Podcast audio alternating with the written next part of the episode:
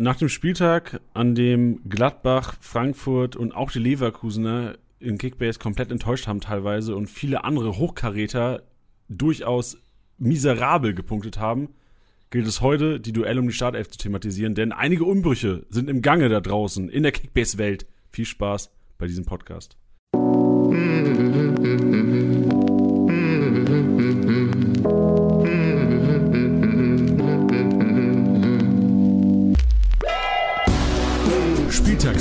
Besieger, der Kickbase Podcast.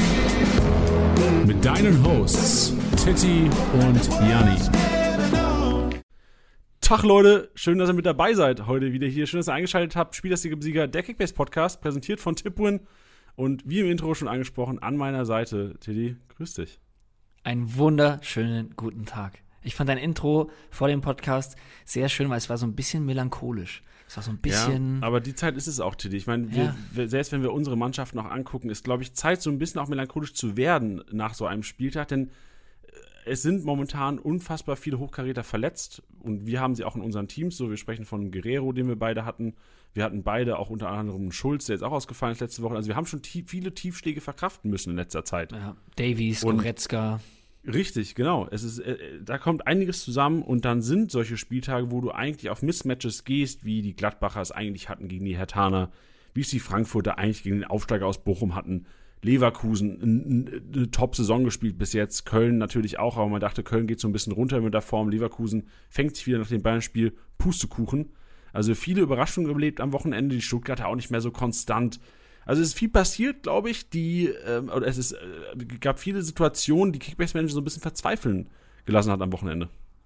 Ja, glaube ich auch. Also es gab trotzdem schon viele Punkte, aber die Verzweiflung war schon, war schon zu, ja, hat man den, den Managern schon angemerkt, muss ich ganz ehrlich sagen. Ja. Man muss an dieser Stelle auch Glückwunsch sagen an alle, die natürlich irgendwelche Lückenfüller mit Mainzern aufgefüllt haben am Wochenende. Das war krank. Also Mainzer und Bochumer waren so die, die Überraschung des Wochenendes. Obwohl, also eigentlich war meine Überraschung des Wochenendes ja eigentlich die Hertaner. Dass sie das Ding zu Null gewuppt haben, war für mich eigentlich so die größte Überraschung, weil damit habe ich wirklich im keinsten gerechnet am Samstagabend. Ja, also hätte ich auch nicht gedacht, dass die jetzt dann nochmal noch mal den Sieg einfahren. Ähm, bin, ich, bin ich ganz bei dir. Aber da, eben, das ist ja dann auch mal das Spannende, weißt du, an, an solchen Spieltagen, was du eben richtig gesagt hast, wenn man dann da irgendwie ein, ein Spieler, okay, der fällt dann aus, ähm, und dann, dann, dann musst du da irgendwie eine Lücke füllen und hast dann einen Spieler drin, der dir dann mal irgendwie 150 bis 200 Punkte holt. Das ist natürlich ein Traum. Ja, das stimmt, genau. Also, wenn wir in unsere Office-Liga schauen, also es ist enorm knapp gerade vorne und ich hoffe auch noch, wir nehmen jetzt auf, wir haben 15 Uhr an einem Montag und es sind ja noch, äh, es gibt noch Opta-Korrekturschleifen momentan und ich bin zwei Punkte, das ist so madig, ich bin zwei Punkte hinter Aurel, der momentan Erster ist. Oh, Deswegen, ich, ich hoffe, da passiert noch was, aber ich glaube, also es gab ja, äh, Opta hat ja auch noch mal, was weiß ich, Kramaric wird, glaube ich, korrigiert, ähm, Silva bekommt noch was, aber da ist weder in meinem noch in seinem Team was dabei, also ich hoffe auf die Sonntagsspiele, weil die müssten ja heute noch mal eine Korrekturschleife sein. Ja, also da äh, grundsätzlich, da kann immer noch was passieren. Bei mir ist es auch ähm, sehr, sehr eng. Leider nicht in der Office-Liga, weil da haben bei mir ganze vier Spieler gar nichts zu melden gehabt. Also vier Nullnummern hatte ich drin. Ähm, dafür, dass ich Nullnummern, die man hätte voraussehen können oder ja, die, die, die sich kurz vom Spieltag herauskristallisiert haben, ähm, auch noch äh, im, im Kader habe, lief es bei mir in der in, in, in meiner Liga mit den mit den Fußballjungs äh, sehr sehr gut. Da hatte ich auch zwar drei Nullnummern dabei, aber 1060 Punkte und ich bin damit vier Punkte hinter dem ersten. Boah, auch noch knappe Kiste. Also wir müssen Ja. beide hoffen, dass noch ein bisschen was passiert heute an Korrekturen. Ja, Aber so ist das Leben eines Kickbase-Managers an einem Montag, nun mal. so ist es. So ist es.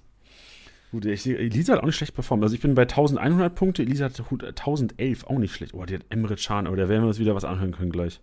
Da werden wir uns anhören können, aber es gibt natürlich da auch einige Spieler, ähm, bei denen man ja in- in Zukunft nicht so ganz weiß, spielen sie in der Startelf oder nicht. Es gibt da ganz, ganz heiße Duelle und ich glaube, da werden wir heute auf jeden Fall auch noch drauf zu sprechen kommen. Ja, und was wir eigentlich noch nicht, was wir nicht im Plan haben, aber ich glaube, ich habe das Gefühl, wir müssten es mal kurz thematisieren. So, was macht man mit einem Haaland? Was macht man mit einem Guerrero? Wie geht man, oder Guerrero ist, glaube ich, jetzt schon was zu spät darüber zu sprechen. Aber vielleicht sollten wir mal über einen Haaland reden, Tiddy. Ähm, ich glaube, es ist schwer, da zu pauschalisieren. So klar, es ist ligaabhängig. Ähm, was macht man mit einem Haaland momentan? Weil Manager ja sicherlich auch die Meldung jetzt hören, es kann sein, dass er dieses Jahr gar kein Spiel mehr macht. Bedeutet, er fällt irgendwie für die nächsten, was haben wir jetzt, neun, die nächsten äh, acht Spiele aus, was ja auch krank wäre für uns Manager. Ähm, hält man Haaland und welche Faktoren, die in der Liga, würdest du sagen, okay, die, davon ist es abhängig, einen Haaland zu verkaufen oder ihn zu halten? Also äh, die Faktoren wären für mich ähm, aktueller Tabellenplatz ähm, und natürlich, also zum einen, das klingt jetzt total banal, aber halt wie dein restlicher Kader ausschaut natürlich. Ne? Also wenn der jetzt ähm, einer von zwei Topspielern von dir ist und den Rest füllst du halt mit ein bisschen ähm, kleinerem Gmirs, ähm, dann würde ich sagen, okay, dann musst du vielleicht in Erwägung ziehen, ihn zu verkaufen, wenn er denn tatsächlich so lange ausfallen sollte. Denn ähm, du musst da oben dranbleiben und dann musst du jetzt die Punkte ranholen und der wird, er wird garantiert fallen im Preis. Bedeutet, hey, der, ich würde auf Spieler gehen, bei denen ich mir zum einen viele Punkte erwarte, gleichzeitig natürlich auch ähm, gewisse Positionen upgraden kann. Also die Frage ist, wie viele Leute seid ihr in der Liga, wie viele Spieler sind denn überhaupt noch erhältlich auf dem Markt, dass wenn man jetzt einen Haaland für viel Geld verkauft, dass man sagt, davon kaufe ich mir zwei Granaten, die garantiert liefern werden, um diese dann später, wenn er wieder fit sein sollte, zu verkaufen, um eine Möglichkeit zu haben, um, um Haaland wieder ranzuholen. Also, ja, es ist, also das ist, glaube ich, das sind die Umstände, wo man sagen würde, okay, dafür, dafür muss ich ihn jetzt gehen lassen. Das ist natürlich ähm, bitter. Wenn du aber jetzt schon irgendwie im unteren Mittelfeld bist oder ähnliches, klar muss man sich da auch die Punkte ranholen, aber wenn er wieder da ist, wird er auch wieder heiß laufen. So viele Punkte, wie er gerade gemacht hat und die macht er schon immer, seitdem er in der Bundesliga ist. Ähm, es wird ja auch tendenziell einfach nur mehr als weniger. Ähm, deswegen muss man das natürlich auch so sehen. Jetzt äh, am Beispiel Guerrero kann man jetzt auch zum Beispiel sagen, in der Liga, in der ich ihn habe, ähm, habe ich auch lange überlegt und klar gibt es dann natürlich Spieler, die perspektivisch Sinn machen oder ja, irgendwie ähm, attraktiv sind, wie jetzt zum Beispiel ein Tabsoba. Ähm, äh, nenne ich jetzt einfach als Beispiel, der ist bei uns auf dem Markt, ähm, wird heute auch noch Thema in diesem Podcast sein. Ähm, und da hätte ich zum Beispiel gesagt, okay, die Leute lohnt sich dann halt nicht rein zu investieren, weil die musst du dann trotzdem overpayen, kriegst du den Overpay dann später wieder rein. Ähm, das ist halt irgendwie alles so ein bisschen, also wenn ich jetzt meinen Guerrero verkauft hätte, ist ein Tabsoba nicht der Ersatz. Ähm, ja, das stimmt. Und ich habe Guerrero davor ähm, gekauft gehabt für viel Geld. Ich habe 48 Millionen gezahlt. Ich habe jetzt in dem Spielerprofil eine dicke minus 17,2 stehen. Und da muss ich sagen, da ist der Zug halt auch schon längst abgefahren. Und den trage ich jetzt weiterhin durch, weil wenn er wieder da ist, dann wird er halt auch wieder performen. Und ja. das wird bei Haaland auch so sein. Dann musst du halt abwägen, kannst du das auffangen in der langen Zeit, das irgendwie so halbwegs zu kompensieren? Oder bist du oben so kompetitiv dabei, dass du sagen musst, okay, ich muss ihn halt jetzt abgeben? Risiko. Ja. Also für mich ist es eher sogar, also ich verstehe die Faktoren, die du genannt hast, für mich wäre es sogar eher so ein mathematischer Ansatz, dass ich sagen würde, okay, was mache ich jetzt weniger in der Zeit, wenn ich Haaland halten würde? Was ist, also, wie viele Punkte mache ich weniger? Ähm, und würde es ein bisschen vergleichen. Also verkaufe ich einen Haaland und kann mir dafür Leute holen, rechne, also, versuche das so bis zum Ende der Saison auszurechnen, ähm, mit den momentanen Punkteständen auch eventuell, das kann man ja durchaus machen, so, ähm, ist ja nicht, gar nicht so abwegig. Und ähm, also Frage der Alternativen und wie die dann punkten würden. Oder ich rechne halt, okay, was passiert, wenn ich den Haaland halten muss? Wen stelle ich auf? Haaland wird geht mal Worst Case aus, ähm, zum 18. Spieltag wieder in der Startelf stehen, dann ähm, nimmst du den Punktschnitt von Haaland und guckst halt, okay, was am Ende mehr ist. Und wenn ihr da nichts nimmt, dann lieber einen Haaland halten. Aber wenn du sagst, okay, meine Alternativen wären jetzt tatsächlich 500k-Spieler, 2, 3, dann macht es, glaube ich, schon Sinn, dass man, wenn man es dann sich für sich selbst ausgerechnet hat, zu sagen, ja, das macht doch jetzt doch keinen Sinn. Weil ich glaube, man muss manchmal, also klar, Bauchgefühl, Haaland haben, ist auch geil, macht auch, ist ein Spaßfaktor, das muss man natürlich auch sehen. Wie geil ist es, Konferenz zu gucken und Haaland trifft. So, das ist bei vielen Spielern Lever ist sonst weg, kein anderer trifft so oft wie, wie, wie Haaland sonst außer Lever. Also wenn man den Spaßfaktor, wenn man jetzt nur rein nach dem Gewinnen oder Verlieren geht in Kickbase, muss man das, glaube ich, auf Zahlenbasis machen.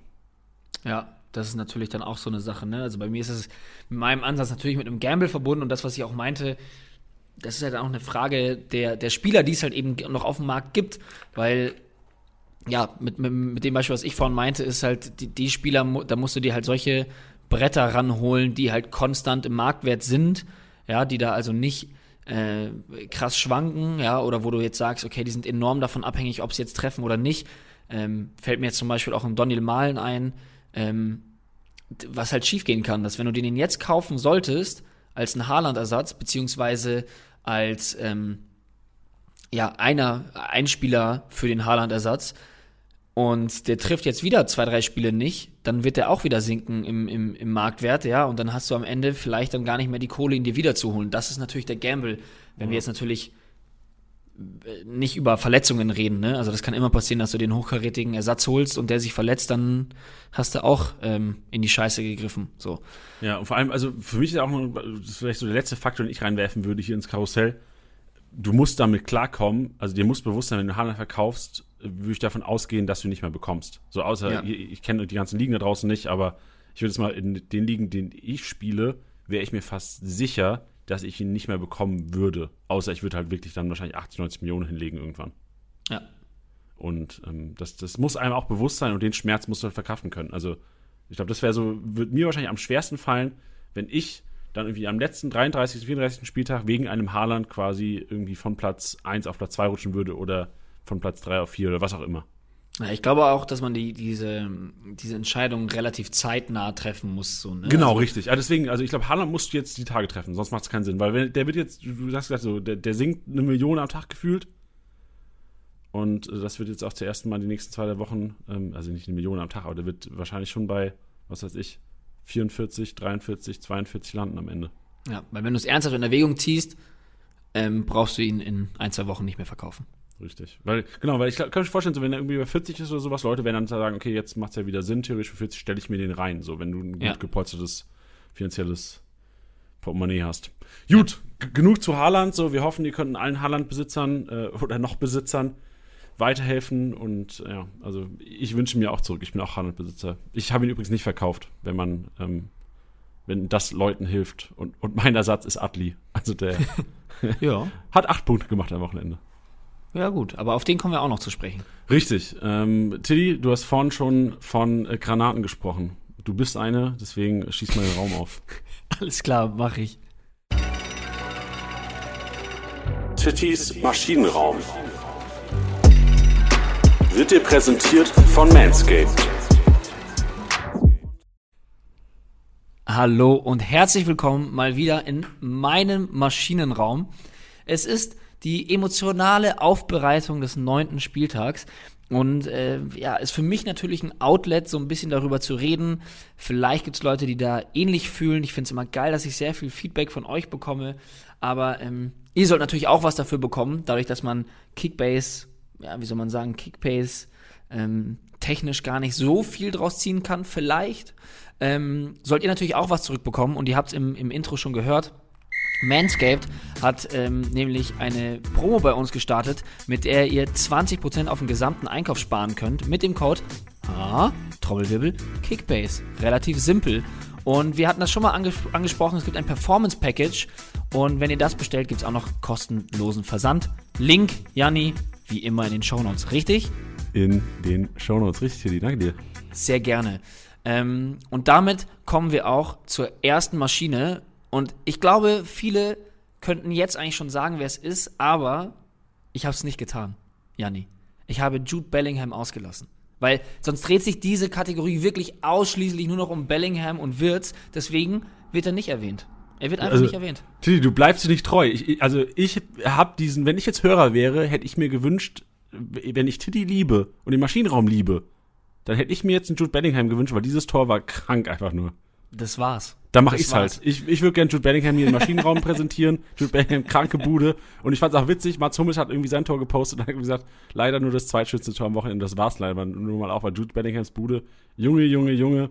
Ich war am Anfang der Saison sehr kritisch, dass er seine 30 Millionen wert ist. Und ähm, jetzt muss ich inzwischen sagen, der Kollege entwickelt sich immer mehr zu einem, der mal Weltklasse-Form annehmen kann. Okay, damit hat sich diese Podcast-Folge schon gelohnt. Wir beenden das Ganze jetzt. Vielen Dank. Auf Wiedersehen. Spaß 13, 14 Minuten wäre eine, wär eine kranke Performance von uns. Ja, also äh, muss ich mich sagen, Janni und ich hatten äh, vor der Saison die Diskussion, das ist gerade, also ich strahle von Ohr zu Ohr. Das könnt ihr euch nicht vorstellen. Geil. Janni, da müssen wir nach der Folge auf jeden Fall ja, ja, ja. Ähm, nochmal drüber reden. Genau, gut, dass wir nicht an demselben Ort stehen, weil sonst würde ich mich jetzt nicht so wohl fühlen. ja, das glaube ich. Also zuzugeben, dass man daneben lag, gehört, gehört, mag ich nicht so gerne. Es geht nicht darum, dass du daneben lagst, sondern es ging darum, dass ich dass recht Dass du recht hattest. ja, genau. So, ich habe mir nämlich beim BVB ähm, jemand anderen rausgesucht. Nämlich Torgan Azar. Und jetzt fragt man sich vielleicht manchmal so, hä, aber irgendwie nicht getroffen und auch irgendwie kein Assist. Ja, aber wir haben das schon öfters mal über dieses Phänomen Hazard geredet, dass der so beliebt ist bei allen Trainern und Marco Rose hat die Büchse der Pandora geöffnet, beziehungsweise das Geheimnis gelüftet, nämlich dass Hazard so variabel einsetzbar ist und äh, hatte davor geredet, dass er ihn eigentlich am stärksten auf der 10 sieht. Das ist natürlich aber auch ähm, aufgrund des Systems und des Kaders ein bisschen schwierig, ihn da dann einzusetzen. Dass er aber auch Stürmer spielen kann, natürlich Flügel beidseitig, aber auch den Schienenspieler, wie er es in der belgischen Nationalmannschaft gemacht hat, weil der auf jeder Position und auch den Achter, den er schon gespielt hat, möchte ich auch noch kurz reinschmeißen, der Vollständigkeit halber. Ähm, und jetzt war es soweit, dass Azar endlich mal wieder in der Startelf stand was irgendwie zu erwarten war. Es war jetzt keine Monsterleistung, aber er hat einen linken Schienenspieler gemacht und hat einfach über 100 Punkte gemacht. Und da muss ich ehrlich sagen, jetzt macht es wirklich Klick, vor allem nach der Aussage von Rose, warum er so ein Trainerliebling ist. Ich glaube, bei Favre stand er gefühlt immer in der Startelf, weil er halt einfach äh, auf ihn, äh, auf ihn ist einfach Verlass. Und das fand ich jetzt geil, dass er wieder in der Startelf stand und einfach genau das gezeigt hat. Deswegen war das für mich eine, ja, ehrenwürdige Leistung, die ich hier gerne hervorheben möchte. Ja, und vor allem muss man auch sagen, so mit den Ausfällen Guerrero und Schulz ist ja auch Dreierkette sehr wahrscheinlich zukünftig. Genau. Du, du, hast keinen Linksverteidiger und diesen Schienenspieler, den du links eigentlich auch nicht hattest, ähm, gefühlt vor dem Spieltag, weil du dachtest, Hazard es mal bei der Nazio gemacht, irgendwann mal, ja, ja. Der kann das zwar, aber irgendwie wurde er nie eingesetzt. Und zwar wurde er eingesetzt, hat irgendwie auch ganz gut geklappt. Weiß nicht überragend, aber ein Huni bei mal wieder keinem zu Null des BVB ist ja nicht schlecht. Eben, das dachte ich mir auch. Dann ähm, kommen wir zu einem weiteren Spieler, den ich mir so, also den ich mir eigentlich nicht vorstellen konnte, dass er so zeitnah hier im Maschinenraum sein wird, nämlich Marco Richter. Er ist im zweiten Spiel in Folge getroffen, ähm, ja, maßgeblich zum Sieg der Hertha beigetragen, die jetzt den zweiten Sieg in Folge geholt haben was wir alle eigentlich nicht so wirklich erwartet hätten, vor allem gegen Gladbach nicht. Ähm, und da muss ich sagen, hey, wer gerade so einen Lauf hat und dann auch noch so ein schönes Tor schießt, der muss auf jeden Fall mit rein in den Maschinenraum, der nicht in der Top, Top, Top 10 steht. Ja, Marco Richter, also für, ich glaube, der checkt selbst noch nicht so, was gerade abgeht. So. Der hatte zwei Spiele hintereinander getroffen, das hat er, glaube ich, noch nie gemacht in seinem Leben. Der hat sonst der, immer so ein Spiel, wo er mal komplett ausrastet und dann aber auch 34 oder 33 Spieltage wieder nicht. Ähm, also ich, ich finde es krank. Also ich habe auch dieses Spiel gesehen Samstagabend. Es hat mich komplett auseinandergenommen. Also er wirklich. War auch, er war auch ähm, ähm, gefährlich euphorisiert nach dem Spiel. Weil du also gerade meintest. Also neben Lodder stand, gell?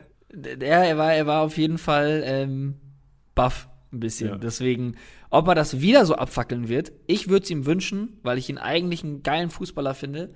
Ähm, Wäre ich allerdings ein bisschen vorsichtig, aber wir wissen alle, ähm, oft lügt der Lauf nicht. Da kann man schon ja. gerne mal draufgehen. Vor allem bei dem Marktwert, why not? Aber ähm, das hat in meiner Kategorie nichts zu suchen.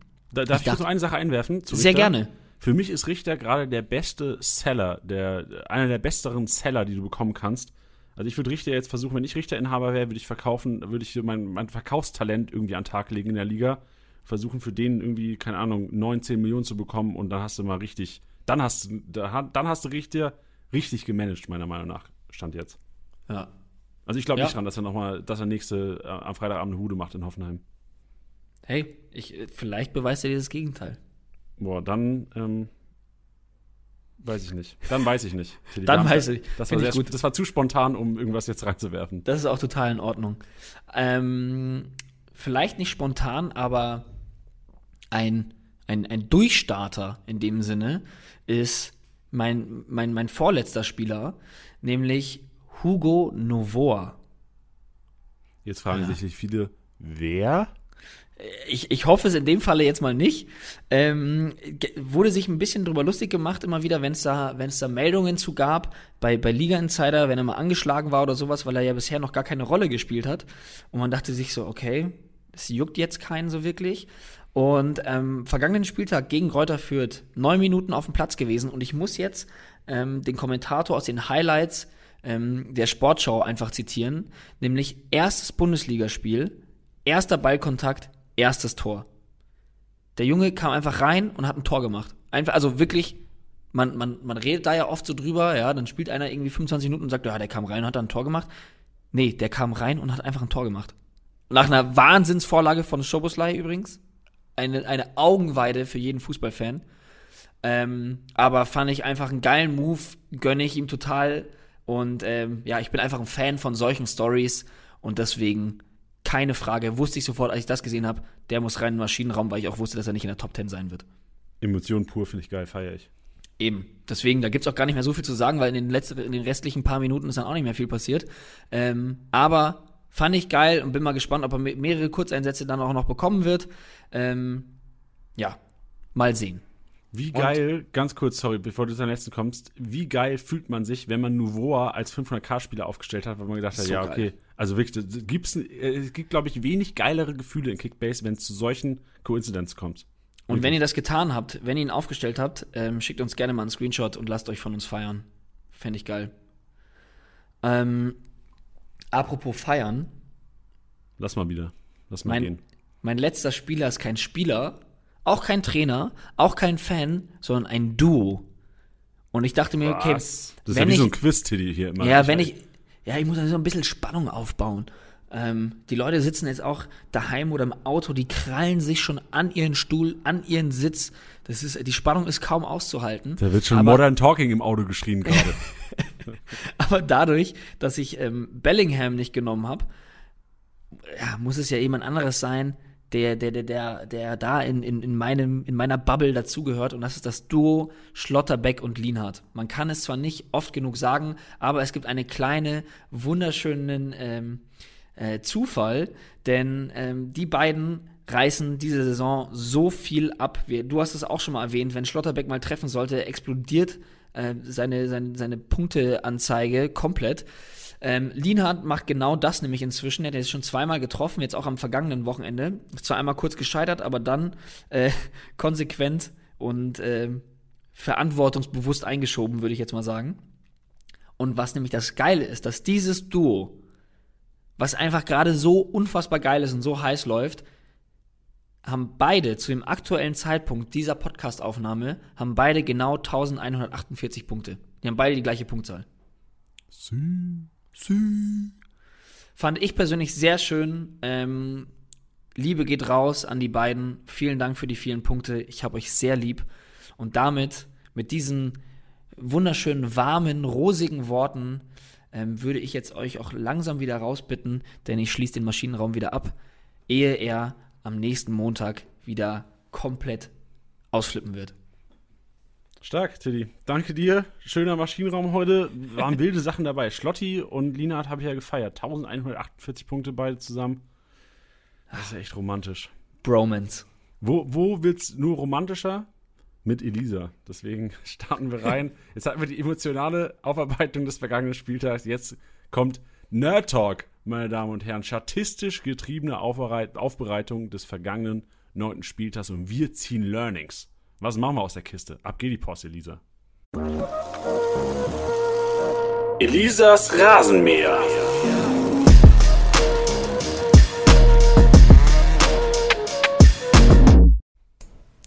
Ja, hallo und herzlich willkommen wieder auf meinem Rasenmäher. Ich freue mich, dass ihr wieder dabei seid. Und ähm, so romantisch wie Titi seinen Maschinenraum geschlossen hat, so romantisch werde ich gleich auch reinstarten. Boah. Alter, ich habe die Kerze schon angezündet. Weil Titi hat ja seine Maschinen genannt mit Schlotti und Lienhardt. Ähm, hat sie ja auch in der Office League in, im Team. Und ich glaube, ihr wisst, um wen es geht. Es wird zu einer Routine, ähm, mit ihm zu starten in meinem Rasenmäher. Könnt ihr euch denken, um wen es geht? Komm, Janni, sag es mir. Mafropanos, mach halt, Alter. Geh mir nicht auf den Keks, Elisa. Das war echt ein schöner Einstieg. Und jetzt fuckst du mich hier schon wieder ab mit deinem Mafropanos, den ich seit Wochen nicht bekomme von dir. Weißt du, wie mein Herz aufgeht, wenn du dich darüber so aufregst? Deswegen ja, habe ich will gefragt. Ich gar nicht, will ich gar nicht wissen. Mach, mach die Statistik weiter, komm.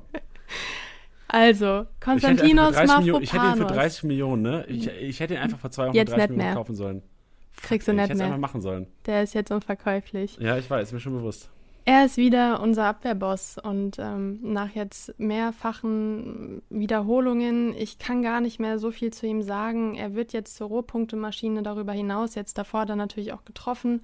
Jetzt hat er aber, wie viele Punkte hat er gemacht? 166, glaube ich. Jetzt durch Defensivaktionen 89 Punkte, 21 Mal hat er geklärt oder einen Zweikampf geführt, etc. Die ganzen Aktionen, die wir schon oftmals erklärt haben. Und dann habe ich ihn mir natürlich nochmal genauer angeschaut. Ähm, was ihn, Optisch. ja, das auch sehr gerne. Nein, ähm, der ist tatsächlich so strong im Gegensatz zu Kempf, weil er auch sehr viel im Spielaufbau drin ist.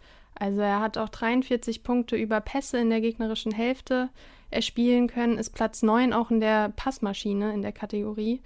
Und ähm, diese Kombination macht ihn einfach wirklich zu einem unverkäuflichen Spieler und ich weiß gar nicht mehr, was ich zu ihm sagen soll. Ist einfach crazy, der Boy derzeit.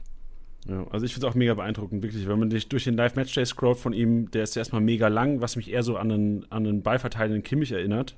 Ähm, von, den, von den Events, die einfach angezeigt werden im Live-Match-Day und 166 Punkte bei einem 1-1 ohne Torbeteiligung. Ich verstehe es einfach nicht. Ich verstehe es nicht, warum der so gut ist dieses Jahr. Der griechische Gott, auch genannt in den Kommentaren teilweise.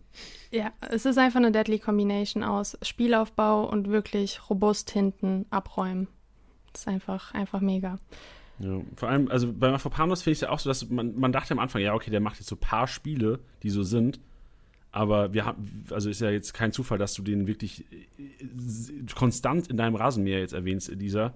Und wenn man sich sein Spielerprofil anschaut, die grünen Balken, also da ist wirklich Rasenmäher-Alert, weil der wird nur grün rasiert. Ja, und auch wenn wir uns wiederholen, es ist halt einfach so verdient, dass er halt immer wieder hier erwähnt werden muss. Es ist ja, ja. statistisch einfach fundiert, was wir hier sagen. Und, und guck dir mal Stuttgarts nächste Spiele an. So gegen Augsburg und gegen Bielefeld geht es jetzt. Da wird es ja noch mehr Ballbesitzanteile auf Stuttgarter Seite geben und noch mehr Rohpunkte von Mafropanos. Ja, ich gehe da auf jeden kurze, Fall von ganz guten Punkten eine aus. Eine kurze Zwischenfrage an euch beide. Würdet ihr in diesem Fall von einer Kaufempfehlung sprechen? Ja. okay. Janni, kannst ja noch mal äh, anfragen bei mir. Ja, genau. Ja. Schreiten wir weiter zu Platz 2 und da fand ich, ähm, gab es sehr, sehr interessante Statistiken äh, zu dem Akteur. Er hat mich zwar gestern mit seinem ganzen Team wirklich niedergeschmettert. Äh, die Rede ist von Danilo Soares. Auf Twitter habe ich, glaube schon mal auch hier im Podcast erwähnt, wird er teilweise als Mini-Guerrero gehandelt. Und ich fand es aber eher besonders spannend, dass er jetzt ja hier im Abwehrboss Platz 2 ist. Und da habe ich mir dann auch seine Statistiken mal genauer angeschaut und er ist wirklich der zweikampfstärkste Spieler in der Bundesliga. Vor Endo, vor Bellingham, er hat, ich weiß gar nicht, wenn man auf die Bundesliga-Seite auch guckt, 121 Zweikämpfe gewonnen. Also es ist wirklich mega, mega stark. Jetzt diesen Spieltag war er sogar auch auf Platz 10 im Kreativzentrum. Ähm, einmal eine Großchance kreiert, drei Torschussvorlagen, läuft sehr viel über seine Seite. Das Einzige, was ihn natürlich logischerweise nicht zu einem Guerrero macht, sind die Ballbesitzanteile. Also Bochum hat im Schnitt 44 Prozent Ballbesitz. Dementsprechend muss man da nicht immer von so vielen Rohpunkten ausgehen. Aber wenn ich auf jemanden von Bochum setzen würde, dann wäre es definitiv Soares neben Riemann und dem verletzten Zoller, der jetzt derzeit halt nicht available ist für uns Manager. Was ich auch interessant finde, ich habe mir mal die Live-Matchday-Performance von Gambor, also Rechtsverteidiger, und Suarez, Linksverteidiger, angeschaut. Und du siehst bei beiden sehr viel, also sehr viel gewonnene Zweikämpfe, ähm, starke Tacklings, aber bei Suarez siehst du einfach noch, dass er wirklich, wie, wie du gesagt hast, so, was war Platz 8 Kreativzentrum? So, das siehst du einfach mhm. auch. Also der Kollege, es geht so viel über links, du hast es gesagt, und ähm, wirklich, also momentan für diesen Wert 8 Millionen mit dem, was Bochum ja schon gezeigt hat, teilweise vor allem ja heimstark in letzter Zeit. Also Suarez ist für mich auch einer, wenn man jetzt City ähm, schon vorwegnehmen müsste und vielleicht auch meinen Einkaufswagen vorwegnehmen müsste, das ist eine der kranksten Kaufempfehlungen momentan. Für den Preis noch, weil selbst mit einer Niederlage, die Bochum ja sicherlich nochmal kassieren wird in den nächsten Wochen und Monaten, und einige auch sicherlich davon, hast du trotzdem Linksverteidiger, der quasi einen Spielaufbau macht. Ja, und jetzt geht es auch gegen den Gegner ähm, Gladbach, auch sehr unberechenbar. An für sich würde man natürlich sagen, Gladbach macht das Ding. Aber wenn man jetzt den Spieltag anschaut, hätte ich gesagt, Gladbach macht es gegen die Hertha und die Eintracht macht es gegen Bochum. Haben ja gesehen, wie es gekommen ist. Dementsprechend könnte man auf ihn auf jeden Fall gambeln. Und der dritte Platz, ist Paul Jeckel bei unserem Abwehrboss. In der IV-Reihe bei Union war er der beste Punkter mit Abstand. 96 Punkte, Knoche nur 57, Baumgartel 63. Jedoch muss ich hier sagen, dass es nicht dieses Konstante wie bei Mafropanos ist. Also die Rollenverteilung von den IVs in der Dreierkette, die ist mir nicht so ganz schlüssig, weil wenn man dann die Spieltage zuvor anschaut, jetzt auch noch mit Friedrich, beziehungsweise nee, letzten Spieltag war Friedrich da ja noch dabei. Nee, da nee, war ich glaube, er er war auch letzte schon Woche schon positiv. Genau, weil da war die Rollenverteilung genau andersrum, dass Knoche um die 100 hatte und Jeckel nur um die 60. Und wenn man dann aber die Punkte von Friedrich anschaut, die letzten Male, der hatte 142, 123 und 108 Punkte. Also da sieht man an für sich, wer der Rohpunkter in der IV wäre. Und jetzt ist es durch den Ausfall von Friedrich sehr aufgeteilt, diese Rohpunkte durch Defensivaktion und Spielaufbau. Und da würde ich dann tatsächlich ein bisschen vorsichtig sein, auch gerade weil es jetzt auch gegen die Bayern geht. Da muss man eh dann, glaube ich, eher jemand anderen aufstellen als Verteidiger gegen die Bayern. Ja, finde ich aber interessant. Wäre für mich so ein Learning zu sagen, ähm, dass es ja wirklich bei der IV oftmals darauf ankommt, wer ist der Kopfballstärker. Das hatten wir öfters ja schon thematisiert. So, wer ko- kommt dann quasi zu den Abschlägen hin, wer gewinnt die Kopfballduelle, wer, zieht, wer bekommt diese plus drei äh, Luft, Luftballduell oder wie heißt das Kopfballduell gewonnen? Luftzweikampf Luft, gewonnen. Luftzweikampf, danke dir, Elisa. Gewonnen und ähm, vor allem auch plus fünf geklärt. Also, das ist ja so, eine, so ein Mats Hummels-Ding eigentlich. Der, der sahnt es ja andauernd ab.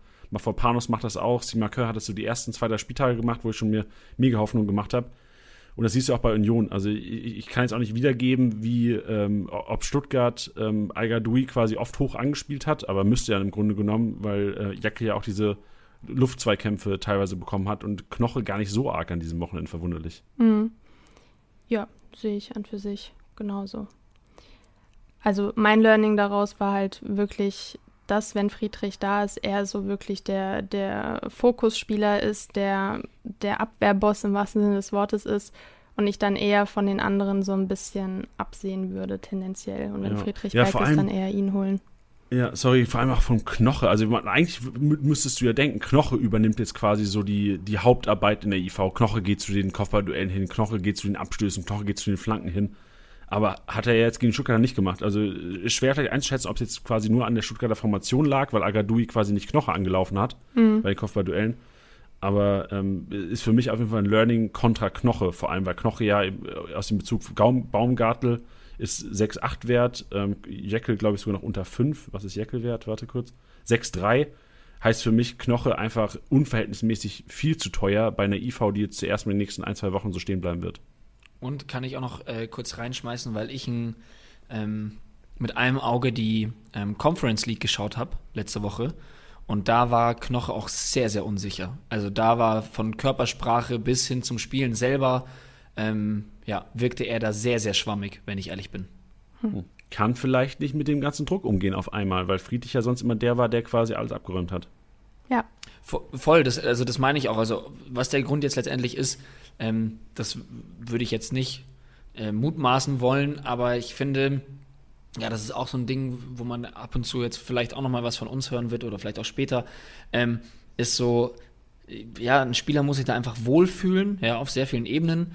Und das merkst du ja auch, wenn ein Spieler nicht auf der Höhe ist. Also bestes Beispiel, ähm, äh, Leroy Sané. So, der, der, der wurde so durch einen, ähm, durch einen Fleischwolf gedreht, ähm, medial und auch auf Social Media und hat dann äh, die Nagelsmann-Kur bekommen.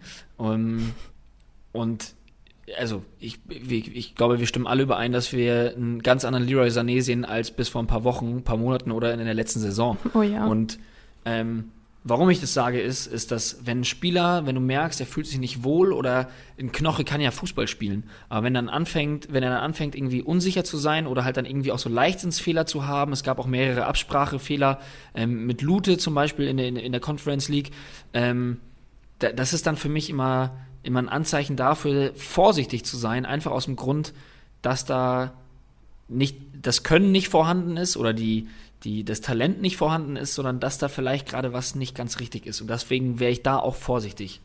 Ja. Das nur zu meiner Beobachtung. Interessant. Dann schreiten wir weiter zur Lufthoheit. Das ist ja immer so eine Kategorie, die jetzt nicht so viel aussagt wie der Abwehrboss oder das Kreativzentrum. Trotzdem immer sehr interessant zu wissen. Auf der Nummer 1 ist Sebastian Polter mit achtmal einen Luftzweikampf gewonnen. 24 Punkte hat er dadurch sicher spielen können. Und auf Platz 2 ist Nico Elvedi mit sieben gewonnenen Luftzweikämpfen. 21 Punkte dadurch. Zu Polter kann man sagen, dass er wirklich sehr umtriebig gewesen ist, würde ich jetzt sagen, gegen die Eintracht. Na klar, der hat den Handelfmeter verschuldet, was halt insgesamt immer sehr unglücklich ist, dann auch in der Punkteausbeute trotzdem 153 Punkte gemacht. Da muss man ihm auch wirklich Props einfach mal geben, weil er durchgehend Bock auf ein Tor hatte, hat wirklich auch viele Torschüsse abgegeben. Und am Ende hat er sich dann ja auch noch belohnt, aus meiner Sicht leider Gottes, aber es war tatsächlich auch verdient. Ich fand Bochum ja gut, aber man muss auch sagen, die Eintracht wirklich leider Gottes sehr schlecht. Also da weiß ich noch nicht mal, ob jetzt Bochum wirklich so gut war oder die Eintracht tendenziell eher sehr schlecht. Also viele Einladungen tatsächlich auch verschenkt. Aber Polti auf jeden Fall sehr solide Leistung. Und Nico Elvedi fand ich interessant. Der war mit 93 Punkten mit Abstand der beste Gladbacher gegen die Hertha bei der 0-1-Niederlage. Ähm, hielt den Laden zusammen, soweit es ging. Ähm, trotzdem war es insgesamt zu wenig äh, von Gladbacher Seite aus. Und ich habe mir dann auch nochmal die Gesamtstatistik angeschaut. Also Borussia Mönchengladbach ist tatsächlich, was äh, gewonnene Luftzweikämpfe angeht, auf Platz 15. Und ähm, hat mich überrascht, weil wenn man so Ginter, Elvedi, die Kombi anschaut, dachte ich, dass es zumindest für die Top 10 reicht. Ja, das ist echt, das ist shocking gerade. Das hätte ich auch nicht gedacht. Weil normal denkst du ja so wirklich Elvedi, äh, Ginter oder auch wenn er, wenn er spielt, ein Bayer jetzt, ähm, Kopfball stark, groß gewachsen. Das überrascht mich jetzt wirklich, diese Statistik. Ja. Ah jo, dann weiter. Aber was, lass, lass, mal kurz mal sagen, ja. was machen wir da draus? So, holen wir Gladbacher IVs überhaupt noch? Macht das überhaupt Sinn, wenn die dann eh nicht so kopfballstark sind und diese Rohpunkte gar nicht so sammeln? Also ich glaube jetzt nicht holen wäre tatsächlich schon direkt zu viel des Guten.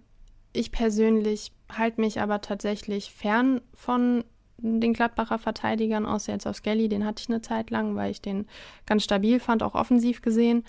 Aber ich kann Gladbach derzeit einfach nicht gut einschätzen, genauso wie ich auch die Eintracht nicht gut einschätzen kann, wenn es immer so ein bisschen äh, diese kranken Leistungsschwankungen und dann halt auch, ja, wie halt dann so eine Statistik mit dem Luftzweikampf oder dann auch Rohpunkte. Ich weiß nicht, wenn wir jetzt mal schauen, was für Rohpunkte hat LW die jetzt die letzten Wochen gemacht. Das war wirklich von der Punkteausbeute her echt relativ mau. Ich gucke gerade mal rein. Wo sind sie? Platz 15.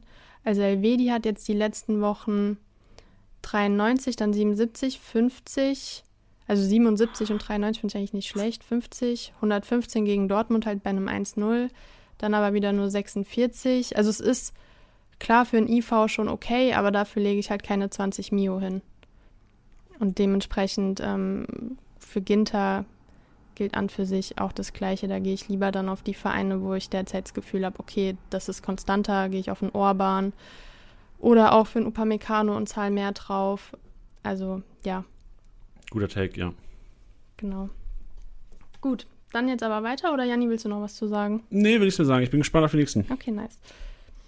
Äh, nächste Kategorie Kreativzentrum. Und da habe ich mir wieder drei rausgesucht. Das ist halt immer so, wenn jetzt dann bei der Lufthoheit waren halt dann die nächsten wirklich etliche Akteure, die dann fünfmal einen Luftzweikampf gewonnen haben. Dementsprechend cutte ich nur die rein, die wirklich so ein bisschen Abstand haben zu denen. Aber beim Kreativzentrum haben drei hervorgestochen, nämlich erster Platz Musa Diaby, acht Aktionen gehabt, dadurch 80 Punkte generieren können. Dann haben wir auf Platz 2 Takuma Asano. Sechs Aktionen, 60 Punkte, war ja, glaube ich, auch so mit der Lückenfüller äh, neben Danny Blum, der am Sonntag nochmal ordentlich Punkte ausgeschüttet hat. Und auf Platz 3 Dayot Upamecano mit fünf Aktionen und 55 Punkte. Und ja, zu Diaby kann man an für sich sagen, er ist auch auf Platz 9 all season long, jetzt bislang im Kreativzentrum, insgesamt 18 Aktionen, auch dort ähm, getätigt oder wie man sagen soll. Aber was mich halt immer wieder so ein bisschen, ich habe ihn in ganz vielen Ligen und ich liebe auch ähm, ihn einfach Kickbase-technisch, aber er ist halt wirklich kein Rohpunkter und er, er lebt halt wirklich ähm, von diesen kreativen Aktionen, wie jetzt Großchance kreiert oder Torschussvorlage. Man sieht es ja auch da, 80 Punkte. Er hat insgesamt 133 Punkte gemacht. Also er hat dann darüber hinaus nicht so viele Punkte machen können. Und das Mega-Minus, was mich jetzt einfach den Spieltag mega getriggert hat, ist, dass er sich so unnötige gelbe Karten einholt und jetzt für den nächsten Spieltag ja eh gesperrt ist. Ja, das war dumm einfach. Also ich glaube, da haben sich alle Manager ein bisschen aufgeregt. So, also das war eine der dümmsten gelben Karten, die ich glaube, ich bis jetzt die Saison gesehen habe. Und er weiß, er hat vier gelbe Karten. Ja, und er ist auch wirklich glaub, hätte, nicht oft in Zweikämpfe ne? verwickelt. Ne? Ja, das ist ja. wirklich. Ja, also er ist halt ein Kreativspieler, der nicht so viel, also auch in der Passmaschine ist er gar nicht vertreten. Er braucht diese Einzelaktionen ähm, beziehungsweise diese kreativen Aktionen, um Punkte zu machen. Wenn Leverkusen weiter so performt, ist das ein mega attraktiver Spieler. Man musste halt einfach immer nur so ein bisschen sich überlegen, was möchte man. Ich werde ihn auf jeden Fall halten, aber wie gesagt, das sind dann nicht so diese mega konstanten Punkte. Ja, aber ich glaube, die gibt es bei Leverkusen einfach nicht, weil wenn du Leverkusen das Spiel anschaust, dieses schnelle Umschauspiel, Umschalt oder dieses schnelle vertikale Umschaltspiel, dass du im Grunde den Ball eroberst und direkt steil schickst. Und also da, da fällen halt, also wenn du, ja. wenn der FC Bayern den Ball erobert, klar ist es auch teilweise vertikal schnell, aber der FC Bayern hat sehr viele Ballbesitzphasen, die es unter Bosch bei Leverkusen auch noch enorm gab. Also da hatten wir enorme Rohpunkte für einen Aranguiz teilweise, einen Demir bei, ähm, mhm. also da gab es ja auch einen Wirtz, einen, ba einen, Bailey, die haben alle so viele Rohpunkte gesammelt, weil jetzt einfach so ein bisschen Handball gespielt wurde um den 16er rum.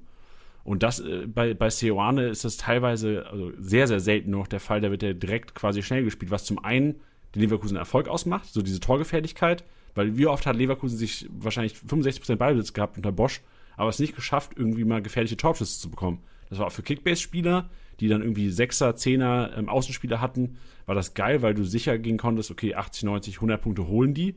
Aber diese Ausraster, also für, für Schick ist, ist diese Umstellung enorm geil. Also hoffen wir, mhm. dass er fit bleibt oder fit wird wieder.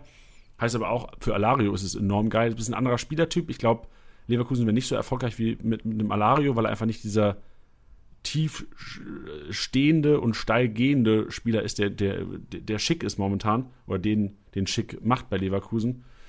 Also ich glaube, man muss eine, das ist ein Riesenunterschied jetzt. Ich glaube, man muss halt einfach, man muss, einem muss klar sein, dass die IVs bei Leverkusen kranke Rohpunkte sein werden weiterhin, weil die ja echt, also es wird viele Klärungsaktionen geben, weil einfach diese Ballbesitzphasen nicht mehr so da sind bei Leverkusen. Und man muss sich bewusst sein, dass die Offensive einfach nicht mehr kranke Rohpunkte sammelt, aber dafür öfters mal eine Torbeteiligung hat, hoffentlich. Also da muss man halt die richtigen Spieler holen für die, für die Torbeteiligung. Ja, ich glaube, das bringt es ganz gut auf den Punkt, weil das Spiel jetzt gegen Köln war auch so ein Paradebeispiel dafür. Also es gab bestimmt, ich will jetzt nicht übertreiben, aber fünf, sechs Aktionen, wo Diaby mit Schick und mit Wirtz, dass die drei da einen Konter, ähm, dass sie den gestartet haben und gegen zwei Kölner oder drei Kölner Defensivspieler uns am Ende halt nicht ausgespielt haben. Und äh, so dann aber zu den gefährlichen Situationen kam. Und ich glaube, ja, Kerem Demir bei, so, so ein Spiel liegt ihm dann halt gar nicht. Ich glaube, der hat um die 20 Punkte gemacht. Und ähm, ja, das trifft, glaube ich, den Nagel so auf den Kopf, was du gesagt hast. Yes, ja, bei Demir bei muss man sagen, also ich bin ja selbst auch Demir bei Besitzer. War zum einen klar mega enttäuscht, 23 Punkte am Wochenende gemacht enorm wenige Aktionen. Also wenn man da Live-Matchday durchscrollt, ist auch relativ gering für, für, für Kerim Demirbay. Und bei ihm muss man sagen, er hat halt seine Ausraster teilweise gehabt, jetzt zweimal eine Torbeteiligung, mhm. da ist er natürlich ausgerastet. Gegen Mainz bei einem 1-0, da kann ich jetzt leider nicht mehr sagen, was er da genommen, gemacht hat, 180 Punkte. Aber sonst ist es auch relativ gering. Also da siehst du auch selbst einen Kerim Demirbay, der eigentlich der Spieler für den Spielaufbau ist bei Leverkusen. Selbst da kriegst du keine fetten Rohpunkte dieses Jahr. Ja. Auf jeden Fall eine wichtige Erkenntnis, die wir dann darüber gezogen haben. Und dann noch zu Takuma Asano fand ich tatsächlich gegen die Eintracht sehr solide, hat ein gutes Spiel gemacht, hätte sogar noch ein Tor machen können. Ähm, dann wären es nochmal mehr als die 140 Punkte gewesen. Ist auf jeden Fall ein sehr stabiler Lückenfüller, wie auch Blum, ähm, der auch über die Spielmacherqualitäten kommt, wenn man das 1-0 anschaut. Das war auf jeden Fall ein sehr schön anzusehender Steckpass von ihm und dementsprechend kann man auf ihn jetzt mal setzen, um auf jeden Fall auch einfach Gewinn zu machen. Also der wird jetzt die nächsten Tage, Wochen safe steigen. Ja, allem muss man auch sagen, so mit dem Bochumer Spiel ist das gar nicht so abwegig. Also ich finde halt, fand diese Kombi auch deadly eigentlich. Du startest mit Massano und Blum mhm. und kannst dann immer noch einen Antwerp Jay und einen Holtmann bringen. Also fand ich für Bochum schon mal mega geil so. Also wenn ein Aufsteiger sich das leisten kann, hat, glaube ich, der Kommentator auch gestern irgendwie gesagt, mega, dass, dass sie diesen Luxus haben, da nochmal zwei Sterne zu bringen.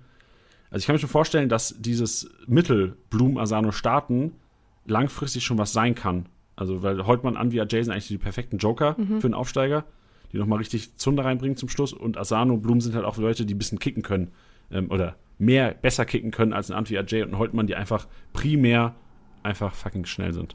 Holtmann war crazy gestern, wirklich. Also Der arme Tutor. mit Tuta absolutes Mismatch und da kann man jetzt auch schon sagen, ich glaube, Tuta wird da jetzt nicht weiterhin gesetzt sein. Ob Holtmann dafür jetzt die Hauptursache ist, das glaube ich jetzt nicht, aber Ja, da hat man es auf jeden Fall gesehen. Ja, wir können mal sagen, wir, also Elisa und ich hatten heute Morgen schon eine Mega-Diskussion über die Frankfurter Zukunft, so wie die Startelf aussehen könnte. Ähm, da werden wir auf jeden Fall in der PK am Freitag auf jeden Fall nochmal drüber diskutieren. Ich glaube, Elisa, du bist nicht dabei am Freitag. Titi und ich Nee, machen wieder PK aber ich gebe ich geb euch dann ein paar Infos. Genau, Elisa gibt uns den Input, weil also wir haben schon heiß diskutiert. Ich glaube, da hätten wir auch, theoretisch hätten wir einen ganzen Podcast über Eintracht Frankfurt heute machen können. Ah, lieber nett.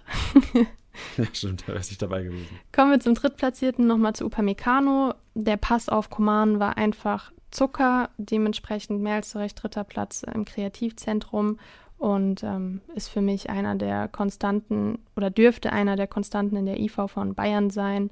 Und er hat jetzt auch so diese kleinen Wackler sein gelassen, die vor allem auch gegen Frankfurt sehr auffällig waren und ja, finde ihn derzeit sehr stabil, sagen wir das so. Aber Ja, Ja. vor allem muss man auch bei Upamecano ausgehen. Sorry, dass ich so zu jedem meinen Senf habe heute, Elisa. Das ist doch Aber ich schön. würde gerne noch eine Sache zu Upamecano sagen.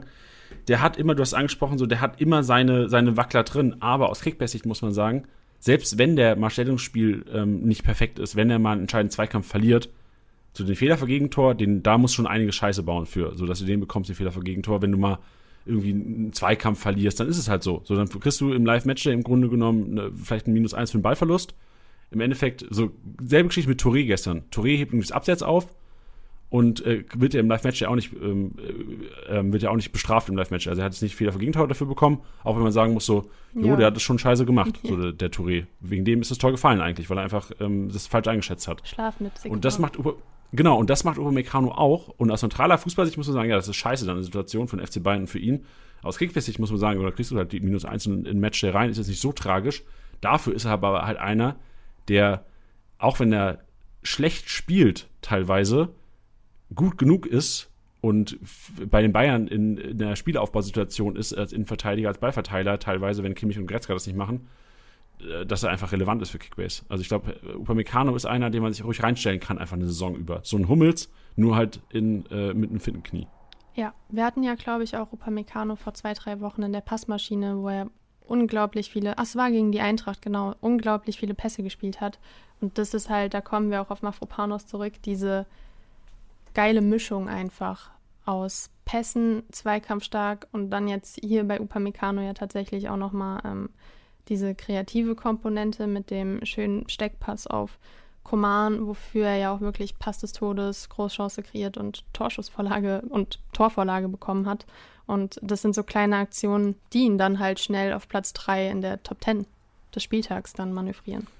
Ja, vor allem glaube ich auch, dass Upamecano noch in vielen, oder nicht in vielen, in manchen Ligen auf jeden Fall auch auf dem Markt sein wird, weil ja, Upamecano ist am Anfang der Saison, ist ja, sagen wir mal, 30 Millionen, wäre relativ viel für den IV am Anfang der Saison, weil du dann eher auf die dicken Fische auf, in der Offensive gehst, die dir auch mal die, die MVP-Performances hinlegen. Deswegen glaube ich, dass Upamecano, also ich weiß, in ein- einer meiner Ligen ist er auf jeden Fall noch verfügbar, äh, ist sicherlich da draußen auch noch auf den Märkten, weil sich die Spieler anfangs für, oder die Manager anfangs für Spieler entschieden haben, die halt auch, auch mal MVP-Potenzial haben. Das hat Upamecano sehr, sehr selten. Ich glaube, ich tippe nicht, dass er nochmal an die 300 rankommt, wie er es jetzt gemacht hat mit seinen zwei Vorlagen. Aber man muss halt auch sagen, aus Kickbase-Sicht, Upamecano ist einer, der dir einfach konstant die 140, 130 bringt. Der hat jetzt einen 132er-Schnitt, obwohl Bayern anfällig war, äh, was Gegentore anging ab der Saison. Also die haben jetzt zum zweiten Mal zu. Nee, doch, die haben erst zum zweiten Mal zu Null gespielt. Und äh, Upamecano spielt immer. Also ich glaube, da kommen noch schon ein paar zu Null dazu, vor allem jetzt mit den Gegnern Union Berlin, Freiburg und Augsburg. Auf jeden Fall ein sehr guter Spieler, um seinen Kader jetzt nochmal qualitativ, wenn man äh, die monetären Möglichkeiten hat, ähm, zu verbessern. Dann kommen wir weiter zu den Rohpunkten, nämlich zu unserer Passmaschine. Und da finde ich es sehr interessant, weil beim BVB gab es ja eine Systemumstellung ähm, von Viererkette auf Dreier-Fünferkette nach dem Debakel unter der Woche. Und normalerweise hatten wir ja immer Guerrero drin, das letzte Mal hatten wir auch Schulz drin, der ihn ähm, positionsgetreu ersetzt hat. Und jetzt haben wir aber Reus auf dem ersten Platz mit 3, äh, 52 Punkten. Auf Platz 2 Haidara, aber dann auf Platz 3 auch wieder Emre Can mit 49 Punkten und Haidara mit 51 Punkten, sorry. Und erstens finde ich es lustig, dass äh, die beiden in den Top 3 sind, weil die haben ja ein bisschen für Freude und Leid gesorgt, was die Elfer-Situation anging. Da habe ich viele Nachrichten auf Twitter gelesen, warum nicht Reus schießt, sondern Jan. Mir hat es äh, gefallen, wie Janni, glaube ich, vorhin schon gesagt hat. Ich habe ihn in, im Team und dementsprechend habe ich die Punkte dankend mitgenommen. Äh, und ich habe Reus übrigens im Team, nur um das hier nochmal zu thematisieren. Ja, geil. Super. ähm, ja, aber Reus hat ja auch sehr gut gepunktet. Ach was, ich, ich beschwere mich nicht. Ja, ich mich auch nicht. Und was ich dabei jetzt so interessant fand, da können wir auch mal kurz drauf eingehen. Hazard hat keine, keinerlei Rolle in der Passmaschine, also in der Kategorie gespielt. Ich habe mir die Top 10 angeschaut. Sondern dann noch Akanji, Wolf und Brandt, die waren auch noch in der Top 11, äh, also in den Top 10, ähm, was die Passmaschine angeht. Klar, BVB, viel Ballbesitz, dementsprechend auch mehrere Akteure da drin. Aber ob jetzt die Fädenzieher oder der Spielaufbau dann mehr über die Mitte geht anscheinend, also wenn man Reus, Jan, Akanji Gut, jetzt haben wir auch einen Wolf dabei, der aber an für sich nicht so stabil gepunktet hat mit um die 70 Punkte. Und noch ein Brand. Und jetzt Hazard, wie gesagt, keinerlei Rolle gespielt. Und eher die zentraleren Spieler waren relevant. Und das fand ich ein sehr interessantes Learning durch diese Systemumstellung, dass da anscheinend eher die ja, Jans und Reus äh, vom BVB gut punkten über Pässe. Interessantes Learning, ja. Gut, und dann noch Haidara will ich auf jeden Fall auch nochmal hervorheben, war meiner Meinung nach sehr, sehr stark, viel lief über ihn. Ähm, ich würde sagen, seine Startelf-Einsätze dürften jetzt erstmal gesaved sein. Es war natürlich ärgerlich, weil jetzt vor dem Spieltag sein Fitnesszustand nicht ganz safe war. Also er war ja angeschlagen, dann wurde zwar gesagt, er kann mitreisen, aber man hat nicht unbedingt damit gerechnet, dass er direkt in der Startelf steht. Dementsprechend ähm, F auf jeden Fall in den Chat für alle, die äh, ihn nicht aufgestellt haben, jetzt diesen Spieltag. 170 Punkte, glaube ich, gingen da durch die Lappen. Aber ja, er ist auf jeden Fall in Form und ein sehr interessanter Spieler bei Leipzig. Ich habe eine kurze Frage, beziehungsweise eine These ähm, bezüglich der Punkte der Dortmunder. Mhm. Meint ihr, es liegt daran, dass man ohne Haaland jetzt nicht diesen hundertprozentigen Zielspieler hat? Also klar sucht man den Stürmer in Form von Malen, keine Frage. Aber Malen ist ja bei Weitem nicht so präsent wie, wie ein Haaland auf dem Platz. So, meint ihr, das kommt daher, dass man halt eben nicht immer sofort Haaland sucht und auch nicht so viel, ähm, ja, Pässe in den Lauf hat wie bei Haaland, der das mit dem Tempo und dem Körper wieder wettmacht? Ähm, oder meint ihr, es ist einfach grundsätzlich die Systemumstellung? Ich glaube, ich würde grundsätzlich sagen, es liegt eher an der Systemumstellung, dass man dann halt ja auch einen anderen Zielspieler hat als jetzt ein Guerrero, weil sonst läuft halt einfach sehr viel über links, beziehungsweise ja, obwohl, dann hätte es ja jetzt auch schon mit Schulz anders sein müssen, ne? Eigentlich guter, boah, Gute Frage. Also, also mein Take, um mal reinzuwerfen, also ich glaube, es ist Systemumstellung. Also normalerweise hast du ja dann quasi zwei auf den Flügeln. Also ich denke mal so old, ganz oldschool ähm, an, an Good Old Times, ähm, Guerrero und Sancho, die quasi links äh, Drama gemacht haben und jetzt hast du einfach nicht mehr diese Überlast auf den Flügeln. Und das tut, glaube ich, der Zentrale eher gut, was, was Rohpunkte angeht. Ja. Ja. Okay, ich wollte ich es mal reinschmeißen als, als kleinen Denkansatz. Auch gerne an die Leute da draußen. Ähm, nachdem wir jetzt auch immer viele Nachrichten, wenn wir so einen Aufruf gestartet haben, auch erhalten haben, die immer sehr spannend waren und auch sehr viele Leute sehr viel geschrieben haben, ähm, gerne mal euren Take dazu an uns. Ähm, Fände ich sehr spannend. Dann bin ich auch wieder ruhig. ja, fände ich auf jeden Fall auch sehr spannend. Ähm, weiter zum Flankengott. Da haben wir unseren Stammgast. Es tut mir fast schon leid. Ähm, Philipp Kostic schaut ja die Bälle immer an 16er und findet keinen Abnehmer.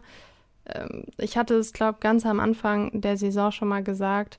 Mit Borre fehlt so ein Stück weit der Abnehmer, weil er schlichtweg zu klein ist und nicht kopfballstark genug ist. Und Lammers ist für seine Größe wirklich nicht kopfballstark. Also entweder zu unpräzise oder er verliert einfach die Luftzweikämpfe gegen die Innenverteidiger. Und letztlich bringen dann die Flanken von Kostic auch nichts. Er hat auch nur 58 Punkte gemacht. Teilweise hat man da das Gefühl, er bekommt einfach den Ball und Jo Junge, mach jetzt mal bitte, wir sind gerade verzweifelt, du bist der Einzige, der uns jetzt noch so retten kann. Sowas ist halt einfach wirklich gefährlich, dass man das auch als Gefühl vermittelt bekommt als Zuschauer, dass man ihn sucht und er soll machen, aber letztlich steht er halt auch allein da und haut das Ding einfach einen 16er, obwohl es gar keinen Sinn macht bei, bei den Spielern, die da im 16er stehen. Also da, ja, es kann eigentlich nur Sinn machen, wenn Hinteregger oder ein Dika dann wieder in der Startelf steht und nach Ecken. Aber sonst mit den derzeitigen Stürmern sehe ich dann nicht unbedingt den Ertrag, den man sich wünschen würde als Kostet oder als Eintracht-Fan generell.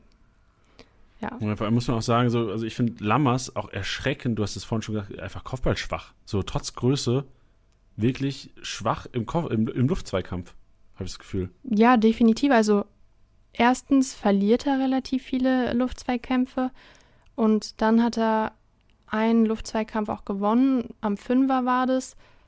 Ja, und dann irgendwie so mit einem seitlichen, mit der Seite, ja, so seitlich irgendwie und dann halt auch nicht aufs Tor gebracht. Also so Dinger muss man dann halt irgendwie besser antizipieren, dass man dann so eine präzise Flanke halt auch einfach aufs Tor bringt. Ja. Ja. Also ich check's auch nicht, wie kannst du denn, also wie kannst du so ein Stürmer sein, der eigentlich, also bist das ja, also der, der Lammers ist ja für mich so der schlechtere Schick dieses Jahr. Mhm.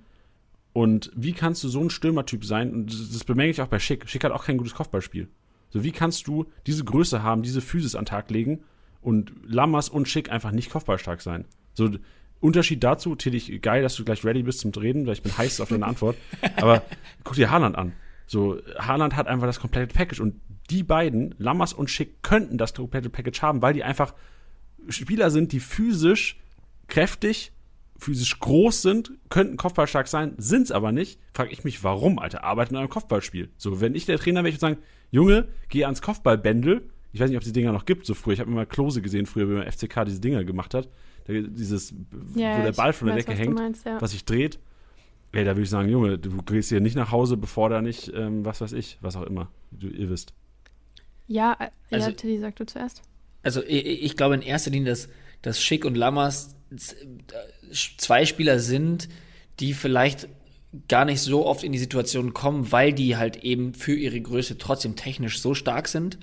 Also wenn ich jetzt, ähm, wäre ein anderes Beispiel für mich, Davy Selke zum Beispiel. Der hat, glaube ich, mehr Kopfballtore gemacht als beide zusammen in ihrer Karriere. Jetzt hoffen, hoffentlich sucht das jetzt keiner raus und es geht mir um die Veranschaulichung. Freunde, bevor jetzt einer mit der Statistik gleich wirklich ums Eck kommt, es geht mir um die Veranschaulichung. Ähm, weil der, glaube ich, weniger Chancen aus dem Spiel heraus hat und der dann quasi darin auch irgendwo gut ist.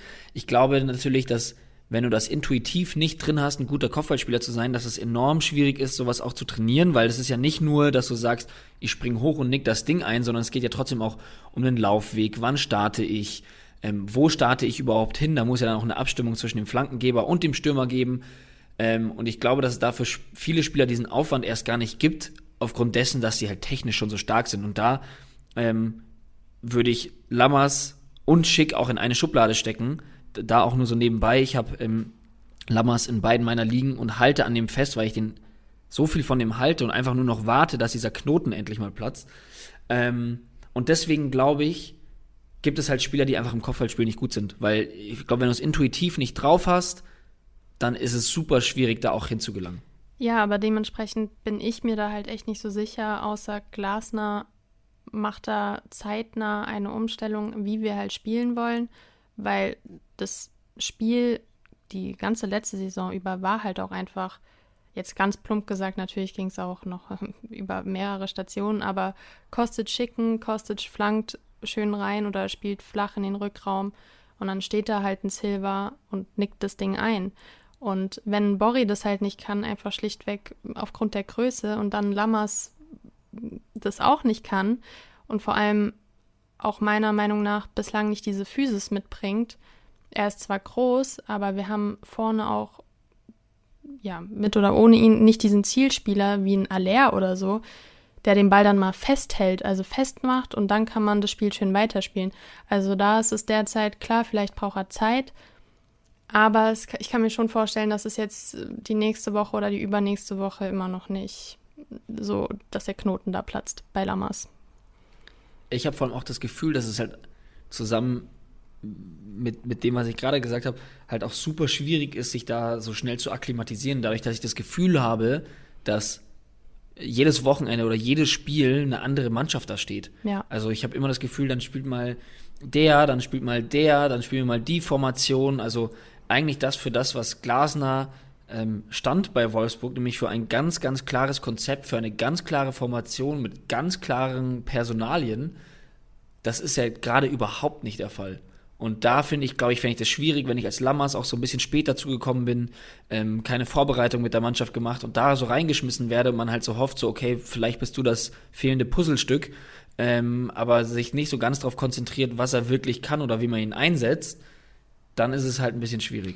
Ja, gut, an für sich, klar, Glasner steht äh, für diese Konstanz in der Startelf. Jetzt hat er halt viel rumprobiert, aber nachdem es jetzt in der Europa League geklappt hat, hat er ja komplett für den Sonntag an der ersten Elf festgehalten. Er hat ja gar nicht rotiert. Und dann muss man mhm. sagen, er bekommt halt nicht dann den Ertrag, den er bekommen sollte, weil sonst könnte ich mir auch vorstellen, dass er dann weiterhin an der, an der ersten ja, Elf stimmt. festhält, weil er halt jemand ist, der sagt, Belastungssteuerung kriegen wir anscheinend auch irgendwie, ich weiß nicht, was seine Argumente da sind, aber bei Wolfsburg hat es ja auch sehr gut geklappt, dass er da kaum rotiert hat. Und ähm, ja. ja. das ist dann halt mehr oder weniger das Team, was ihm dann halt auch nicht den Gefallen tut, dass er dann so wenig rotieren muss. Das stimmt auch. Jetzt wollten wir nicht über Frankfurt diskutieren, wir haben es trotzdem gemacht, Freunde. Ja. ja, aber das war ja jetzt auch, also hatten eine Einschätzung jetzt zu Lammers, weil wahrscheinlich viele ähm, ihn haben, dann zu Kostic, den ich immer noch halten würde, aber der derzeit halt einfach keinen Abnehmer hat. Und Boré, ja, ich dachte eigentlich auch, dass er der Elberschütze wäre, aber Paciencia wollte ja. Aber man muss halt auch sagen, so mein ein, ein Satz, den ich gerne verlieren würde zu Frankfurt, zum Glück kommt Leipzig jetzt. Weil Frankfurt gewinnt immer, wenn man nicht denkt, die gewinnen, und Frankfurt verliert, nee, Frankfurt gewinnt immer, wenn man denkt, die verlieren, und Frankfurt verliert immer, wenn man denkt, die gewinnen. So habe ich das Gefühl dieses Jahr. Ja, ich gebe gar keine Einschätzung mehr dazu. Ich bin gebrochen. Ja, aber, gebrochen. aber, für Frankfurt muss man sagen, so, also ich, ich, ich glaube, für Frankfurt kommt Leipzig genau richtig gerade. Und Leipzig spielt für mich auch immer noch keinen guten Fußball unter Marsch. Ich bin gespannt, ja.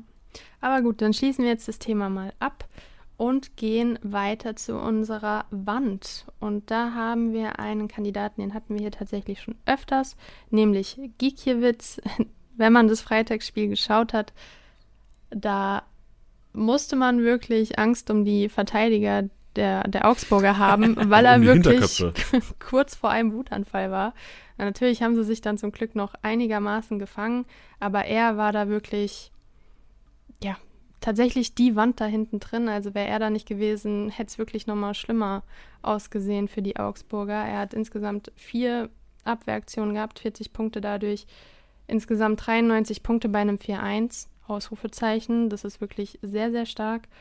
Und ja, für mich ist es dann tatsächlich auch so ein Goalie. Ich habe ihn auch in mehreren Ligen, auf dem man, egal wie schlecht sozusagen die Mannschaft insgesamt ist, auch so setzen kann, weil er einfach wirklich sehr, sehr stark ist, da mit seinen Reflexen. Und ja, wollte ihn mal kurz abhypen auf Platz 2.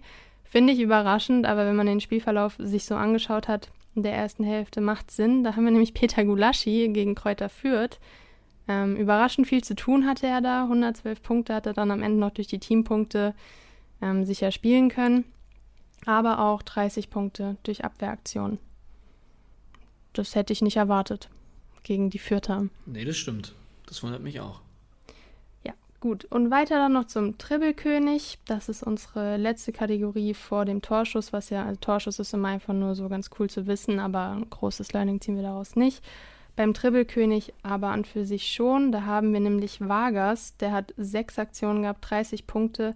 Aber da muss man halt an für sich sagen, dass das alleine einfach nicht reicht. Also ich glaube, er ist insgesamt ein hochveranlagter Spieler, der auch gerne Gegner hops nimmt und wirklich sehr viele Skills auch vorzuweisen hat. Aber wenn das Teamgefüge, wie es bei Augsburg halt derzeit ähm, ist und auch die Einstellung, Formation, die dann vom Trainer vorgegeben wurde, einfach nicht passt, dann bringt auch ein Vargas nichts, der sechsmal ausgetribbelt hat. Er hat insgesamt auch minus 13 Punkte, ähm, ja, erspielt oder verloren, wie auch immer. Und ähm, dementsprechend kann man sagen, er ist vielleicht noch einer der interessantesten Spieler von Augsburg. Es war auch letzte Saison so, dass er da ein paar Ausreißer hatte. weil er einfach wirklich hoch veranlagt ist. Aber Augsburg derzeit halt wirklich oh, eine schwierige Mannschaft für Kickbase. Ja, vielleicht könnten wir auch mal, vielleicht ist es mal ein Thema für, die, für den Podcast nächste Woche. Da können wir noch ein Wochenende mehr äh, Daten reinbringen. Aber so dieses Thema Lückenfüller, weil man kann auch echt viel falsch machen. So. Also es gibt ja generell Fürther sind nicht viel wert, Bielefelder sind nicht viel wert, Augsburger sind nicht viel wert, Bochumer werden wahrscheinlich jetzt ein bisschen steigen, äh, sind aber generell auch nicht viel wert. So die Art der Lückenfüller, weil man kann ja wirklich sehr, sehr viel falsch machen. Man hat es jetzt gesehen, ähm, Fürth, da gab äh, viele Minuspunkte gerasselt am Wochenende, aber auch ähm, Ho also Hoffenheim kann es ja kein Lückenfüller, aber bei Fürth äh, sind ja wöchentlich Spieler dabei, wie, ähm, was weiß ich, ein Tillmann macht Minuspunkte, mhm. ein Duziak macht Minuspunkte, Viergeber macht 16, 16 Punkte. Also genau, Griesbeck ist auch, wie viel hat Griesbeck diesmal gemacht? Ja, Griesbeck hat auf jeden Fall die letzten Spieltage insgesamt immer wieder für sehr Oh, der hat aber 47 Punkte gemacht Ey, diesmal. Immerhin. Also ich glaube, wir müssten mal ein Format machen, das machen wir heute nicht mehr, da diskutieren wir heute nicht mehr drüber, aber lass mal wirklich Lückenfüller thematisieren, weil ich glaube, man kann viel, viel richtig machen und da auch Unterschiede machen, was Spieltagsausgänge angeht. Aber man kann auch tatsächlich so auf die falschen Lückenfüller setzen, weil es halt immer wieder oftmals die gleichen sind, wie eigentlich ein Griesbeck. Ich weiß nicht, was er jetzt am Wochenende richtig gemacht hat gegen die Leipziger, aber eigentlich ist er für mich so das Beispiel von auf keinen Fall äh, Griesbeck ins Team holen, weil da kann immer mal wieder Minuspunkte rausgeben, weil der Kollege macht ja eigentlich null Rohpunkte. Ja, wäre auf jeden Fall auch ein sehr interessantes Podcast-Thema. So, welche Lückenfüller könnten stabil sein und von welchen sollte man so oder so die Finger weglassen und dann lieber, keine Ahnung. Ja, oder ab wann halt wirklich. Also ich meine, wie viel Geld gibt man maximal für so einen Lückenfüller aus? Also versucht man wirklich günstig, günstig, günstig und komplett alles Kapital auf andere zu helfen, dann, dann holst du halt drei Vierter ins Team, aber kannst genauso gut mit den drei Combined mit minus 40 rausgehen an dem Wochenende. Und dann lohnt es halt einfach nicht. Ja. Das ist ein Thema für vielleicht nächste Woche. Wir diskutieren es mal aus. Yes. Und jetzt kommen wir zur letzten Kategorie. Da erzähle ich euch mal, wer am meisten aufs Tor geschossen hat. Und da haben wir unsere zwei Freitagshelden, Mainzer Helden. Ähm, Burkhardt, den MVP, sechsmal hat er drauf geschossen. Dann Unisivo fünfmal. Die beiden waren ja wirklich komplett on fire. Und ja, also auch was Burkhardt da abgerissen hat, so rein auch von der Technik her, wie er die Bälle weitergespielt hat, wie er teilweise zwei, drei Spieler hat aussteigen lassen. Das war auf jeden Fall sehr, sehr vielversprechend. Klar, es ging jetzt gegen Augsburg, was ich gerade schon gesagt habe, ich finde Augsburg derzeit echt nicht so stark. Aber man, ja, scheiße, die waren richtig schlecht. man muss die, die Mainzer trotzdem auch groß reden. Also es war wirklich eine sehr, sehr stabile Leistung. Ähm, ich weiß jetzt nicht, ob das dann immer so zu erwarten ist, würde ich jetzt eher nicht sagen, aber trotzdem Burkhardt war, glaube ich, jetzt vor dem Spieltag so um die 8 Millionen, Unisivo 6 Millionen. Kann auch sein, dass es um einen Millionenbetrag jetzt äh, verrutscht ist, aber so circa. Und die beiden, wenn man die dann aufgestellt hat, weil man auf sie gegambelt hat, dann all in. Mein Respekt habt ihr. Dann noch auf Platz 3 in Matcher, eher glücklos als Wehkostersatz gewesen, auch die Latte getroffen ja, Wolfsburg echt in einem Formtief. Van Bommel ja auch entlassen worden, äh, dementsprechend. Dann noch Lewandowski, der da eigentlich Stammgast ist, und Polter, den wir eben schon hatten, alle mit fünf Torschüssen. Stark, ja. Ein Mescher hätte, für den der hätte so anders laufen können, der Spieltag, glaube ich. Für Lukas Mescher hätte er, also der hätte wirklich einfach drei Buden machen können, zwei Buden machen können. Ja, also. Also der hätte auch mit 300 rausgehen können und Teddy hätte den MVP-Text über ihn schreiben können heute Abend. Ja, es war echt ein bisschen glücklos. Hätt Hätte mir gut gefallen, auf jeden Fall. Ja. Hätte, hätte, Fahrradkette. Oder wie sagt Lothar Matthäus? Tete, Tete? Wäre, wäre. Wäre, wäre. Wäre, wäre, wäre Fahrradkette. Das war's von meiner Seite. Danke, Elisa. Sehr viel Input heute. Ich hoffe, wir ziehen alle die richtigen Schlüsse daraus. Vielen Dank für dein Rasenmäher. Ich danke euch. Bis nächste Woche. Ciao, ciao. Bis nächste Woche. Tschüssi. Tilly. Jetzt haben die Hörer hier fast ähm, 60, 70 Minuten sind wir fast schon durch, äh, 70 Minuten gewartet auf das Thema schlechthin. Denn es geht um die Duelle um die Startelf. Und wir haben es so ein bisschen nach den Teams äh, geordnet. Und ich würde einfach mal beim Rekordmeister starten, weil da gibt es eine interessante Situation, die jetzt wahrscheinlich kommen wird, weil Davies wird wieder zurückkommen. Bedeutet, Linksverteidiger wird Davies gesetzt sein. Upamecano für mich auch der gesetzte Innenverteidiger Und dann die Frage: Pavard, Süle, Hernandez, Tilly. Wie siehst du die Konkurrenzsituation?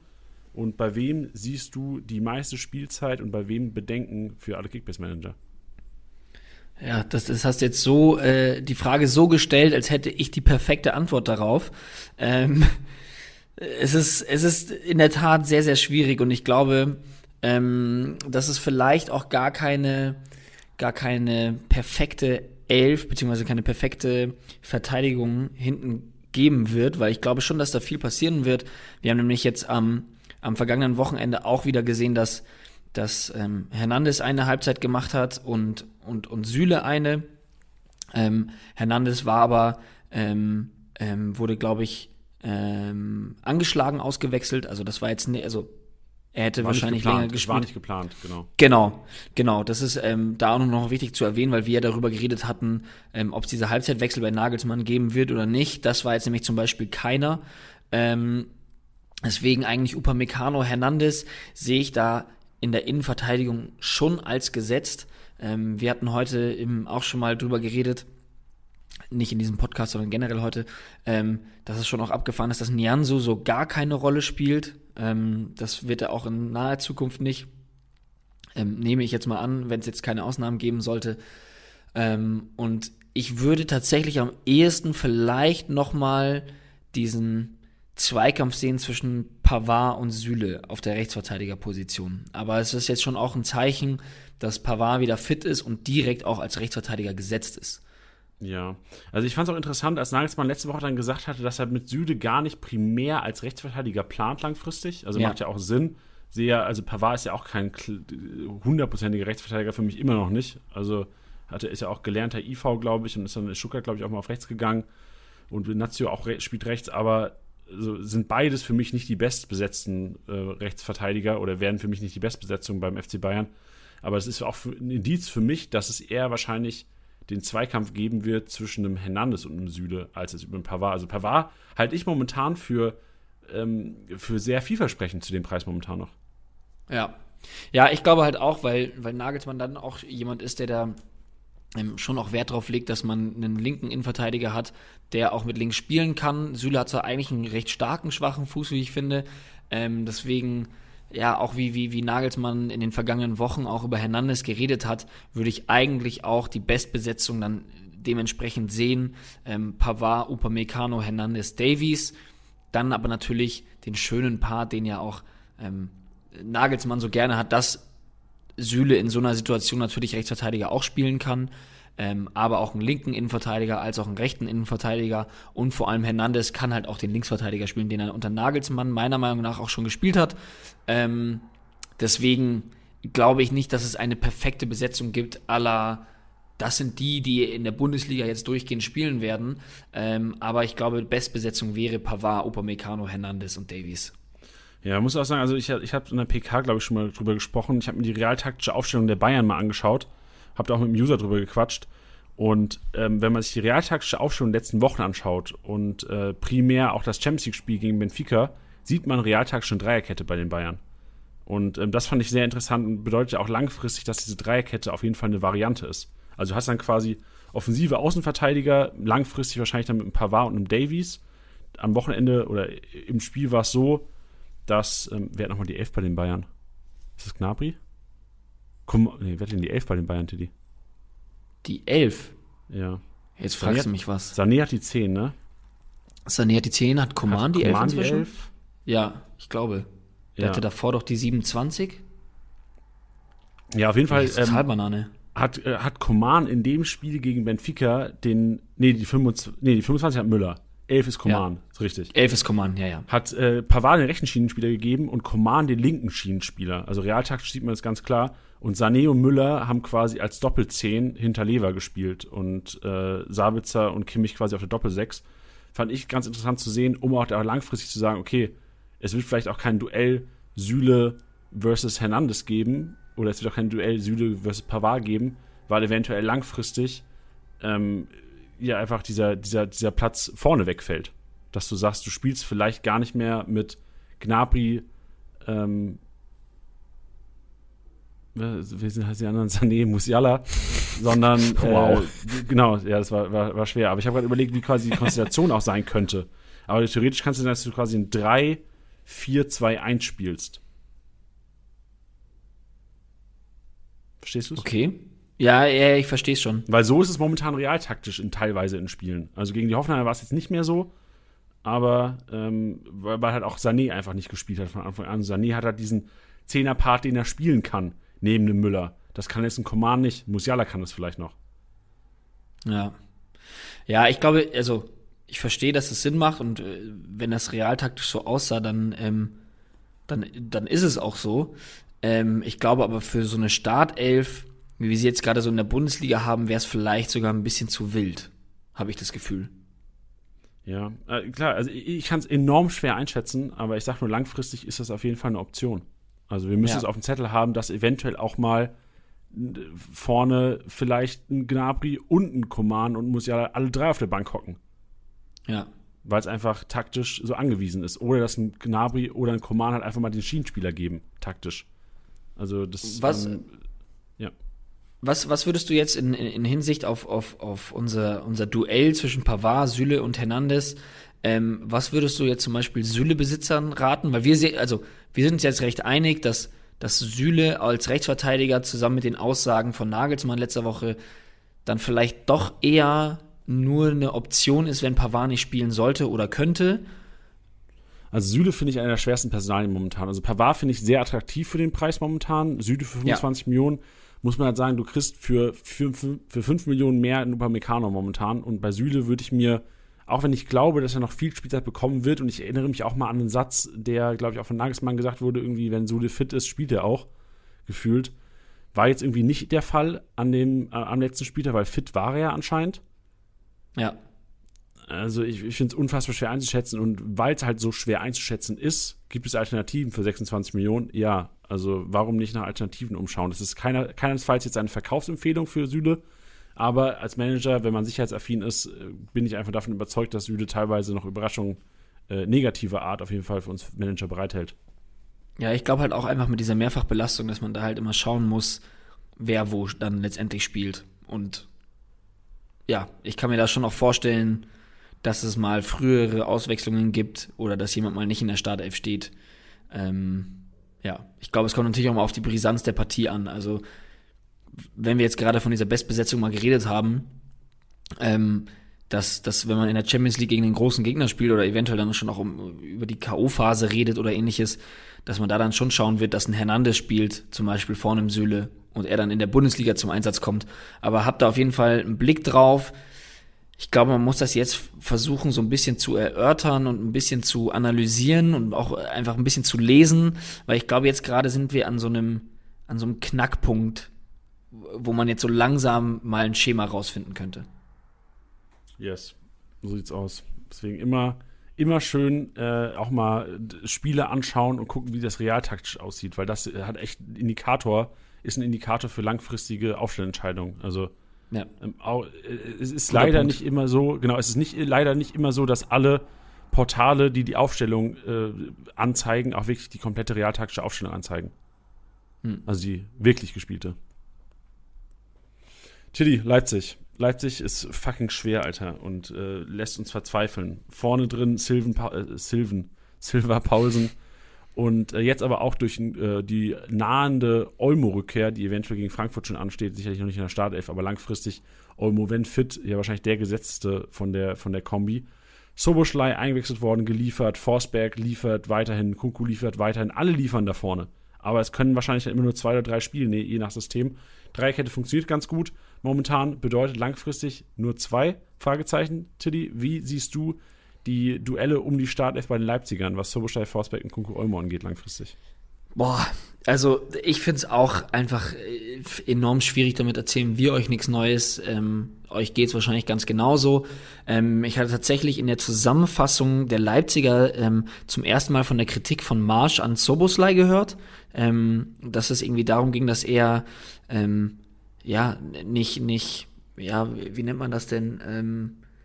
Wenn er sich nicht an die Taktik gehalten hat, beziehungsweise an die Vorgaben gehalten hat, ähm, und dass das Marsch gestört haben sollte, ich meine, jetzt, so wie er jetzt am, am Wochenende gespielt hat, klar kann man jetzt sagen, gegen Kräuter führt, ähm, aber trotzdem die, die, der Assist, den ich vorhin schon angesprochen hatte, der war, der war Weltklasse mit dem Außenriss gespielt. Ähm, das Tor machte auch stark. Ich habe auch das Gefühl, das ist einfach ein, ein Spieler, der das natürlich lernen sollte, unter Anweisungen zu spielen. Das würde ihm auch enorm helfen.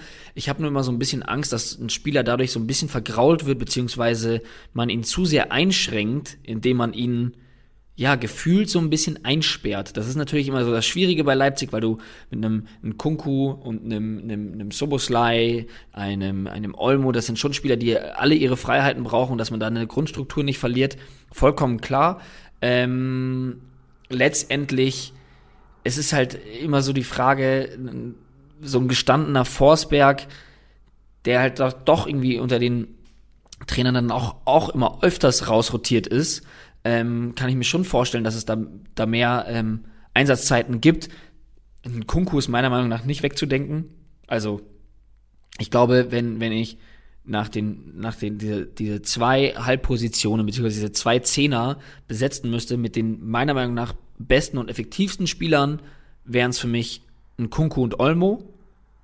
Kann aber auch sein, dass das so ein bisschen so ein Mismatch ist, weil sie dann irgendwie zu ähnlich sind oder vielleicht eine Komponente von Forsberg oder von, von Soboslai eben fehlt. Und man muss halt irgendwie auch schauen, wann Olmo denn so bei 100% ist, dass der dann auch wirklich 90 Minuten spielt, beziehungsweise jetzt in den Zeiten 70, 80 Minuten voll durchpowern kann. Ähm, ja, das war jetzt mal kurz so mein Take, der auch irgendwie nicht zu einem wirklichen Entschluss kam. Ähm, aber ich glaube, dass Soboslai auch, obwohl er immer wieder liefert, vielleicht da sogar ein bisschen hinten dran ist.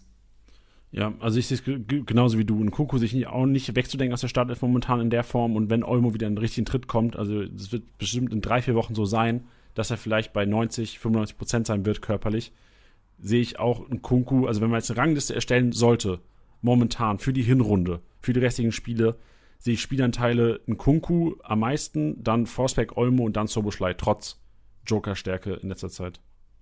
Ja, und natürlich langfristig immer noch die Option Umstellung auf Viererkette und drei von denen mit dabei. Also du hast immer noch die Chance, auf Viererkette umzustellen. Da hast du theoretisch äh, vorne 3-1, also hinter Pausen bzw. Silver, auf die wir gleich eingehen werden. Forsberg, Kunku Olmo. Best Case. Ja.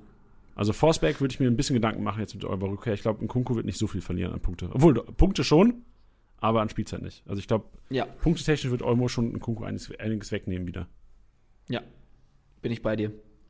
Yes, dann lass ähm, mal über die Spitze reden, Tiddy. Oder willst du noch was über die. Nee, äh, da wollte ich nämlich jetzt auch hin. Komm, das, weil jetzt wird's hart so. Was machen, was machen Silverbesitzer und was versprichst du Silverbesitzern?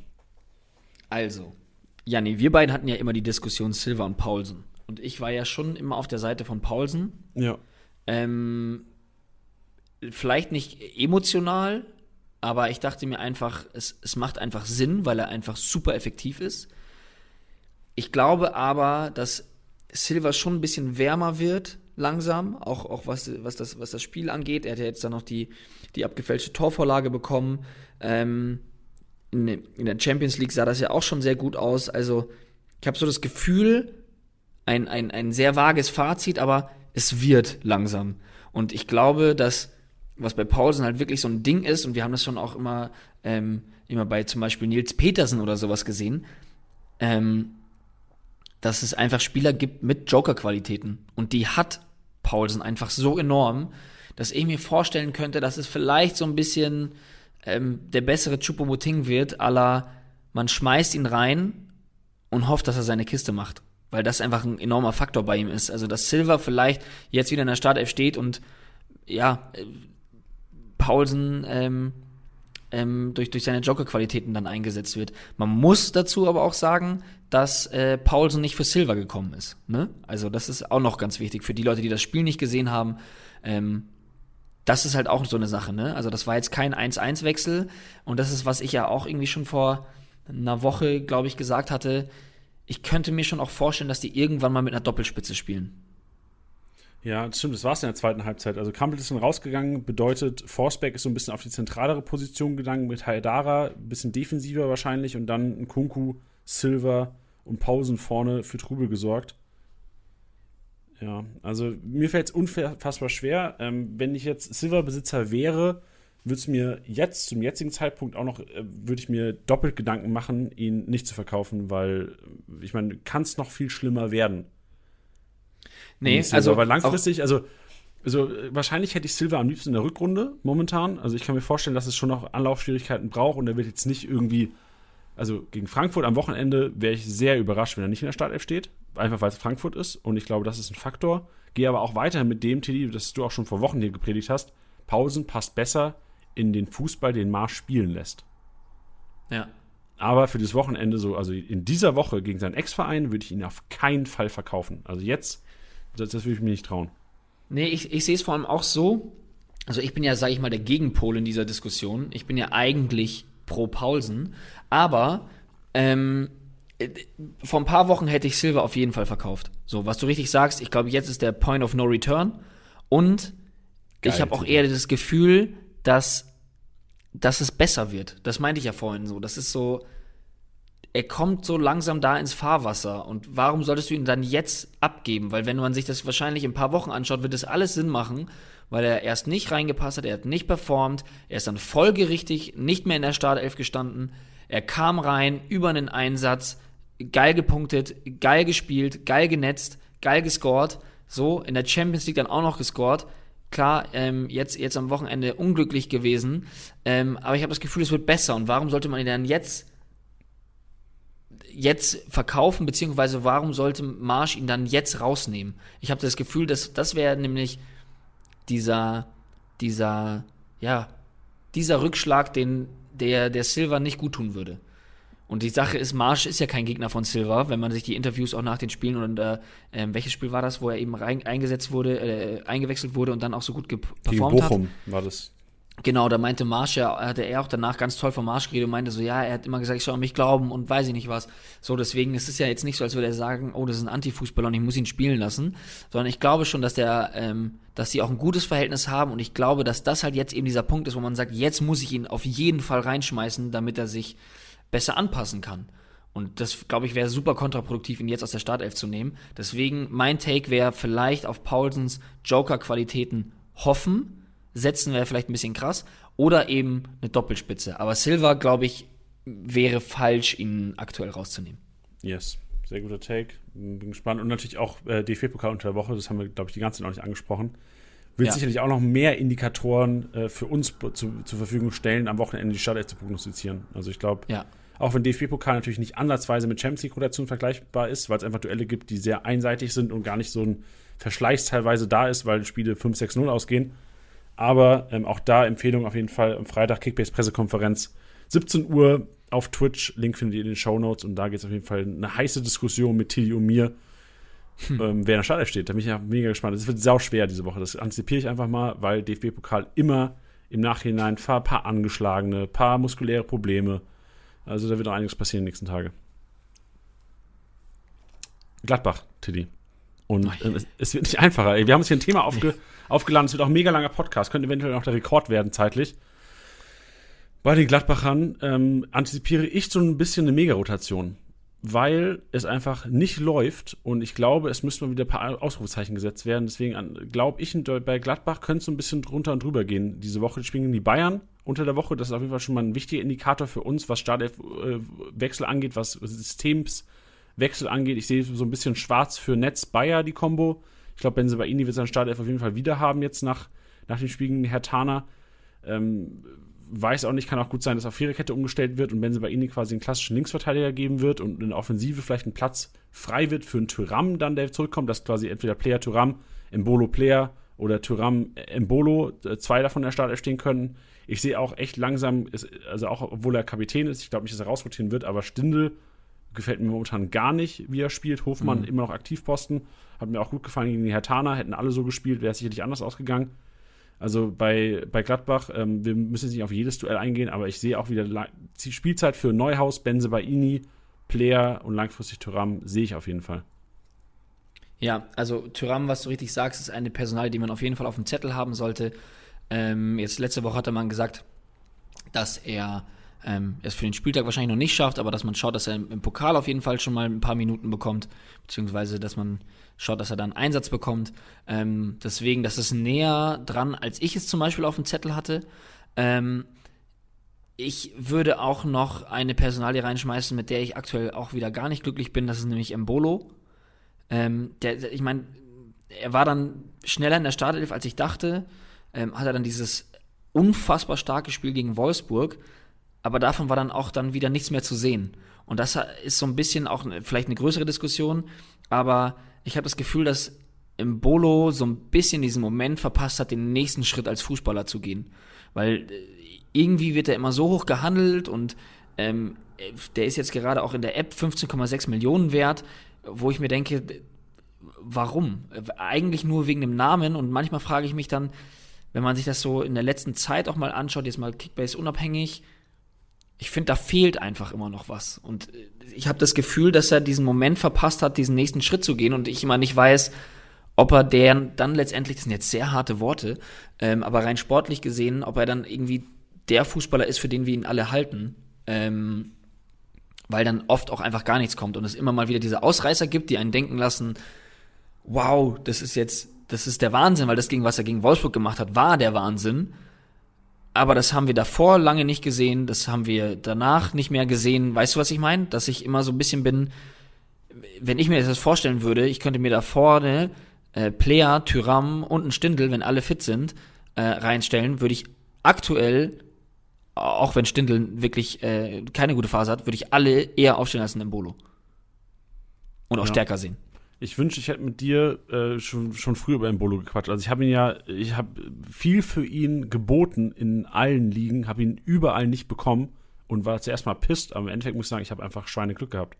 Weil normalerweise hätte ich all in auf die Gladbacher gesetzt am Wochenende, habe keine Gladbacher bekommen, in keinen Ligen groß und äh, im Endeffekt Glück gehabt. Aber ich gebe dir recht, so Embolo, ich glaube, wir haben uns blenden lassen ein bisschen von der Wolfsburg-Partie. Ja, aber das ist es ja immer, weißt du, weil das, das kommt ja nicht von irgendwo her und es war jetzt auch kein, keine Glückstreffer, die er hatte oder ähnliches, ja. Also es, es, es, es, es, war, ja, es war ja jetzt kein, kein Glücksspieltag, sage ich jetzt mal. Aber ich denke mir, also schau dir mal dieses Punkteprofil an und ich denke mir dann, dieser Spieler ist gerade 15,6 Millionen wert. Also das, also das ist viel zu viel. Also ich weiß immer auch nicht, was man, wenn ich mir vorstelle, dass ich eine Million drauflege und ich könnte mir ein Pavard holen, würde ich mir sofort ein Pavard holen. Das ist richtig. Richtig. Aber es wird auch mal, ey, wie viele Ideen hier kommen. Es wird auch mal Zeit für eine unterbewertete, überbewertete Episode eigentlich. Das haben wir letztes Jahr mal gemacht. Die ist mir gut angekommen. Ähm, ich glaube, müssen wir auch mal machen. So, was sind die Kickbase-Spieler also für uns wirklich wert? Ist er, ist er zu viel wert momentan? Lohnt sich das überhaupt? Das können wir echt auch mal mit aufnehmen.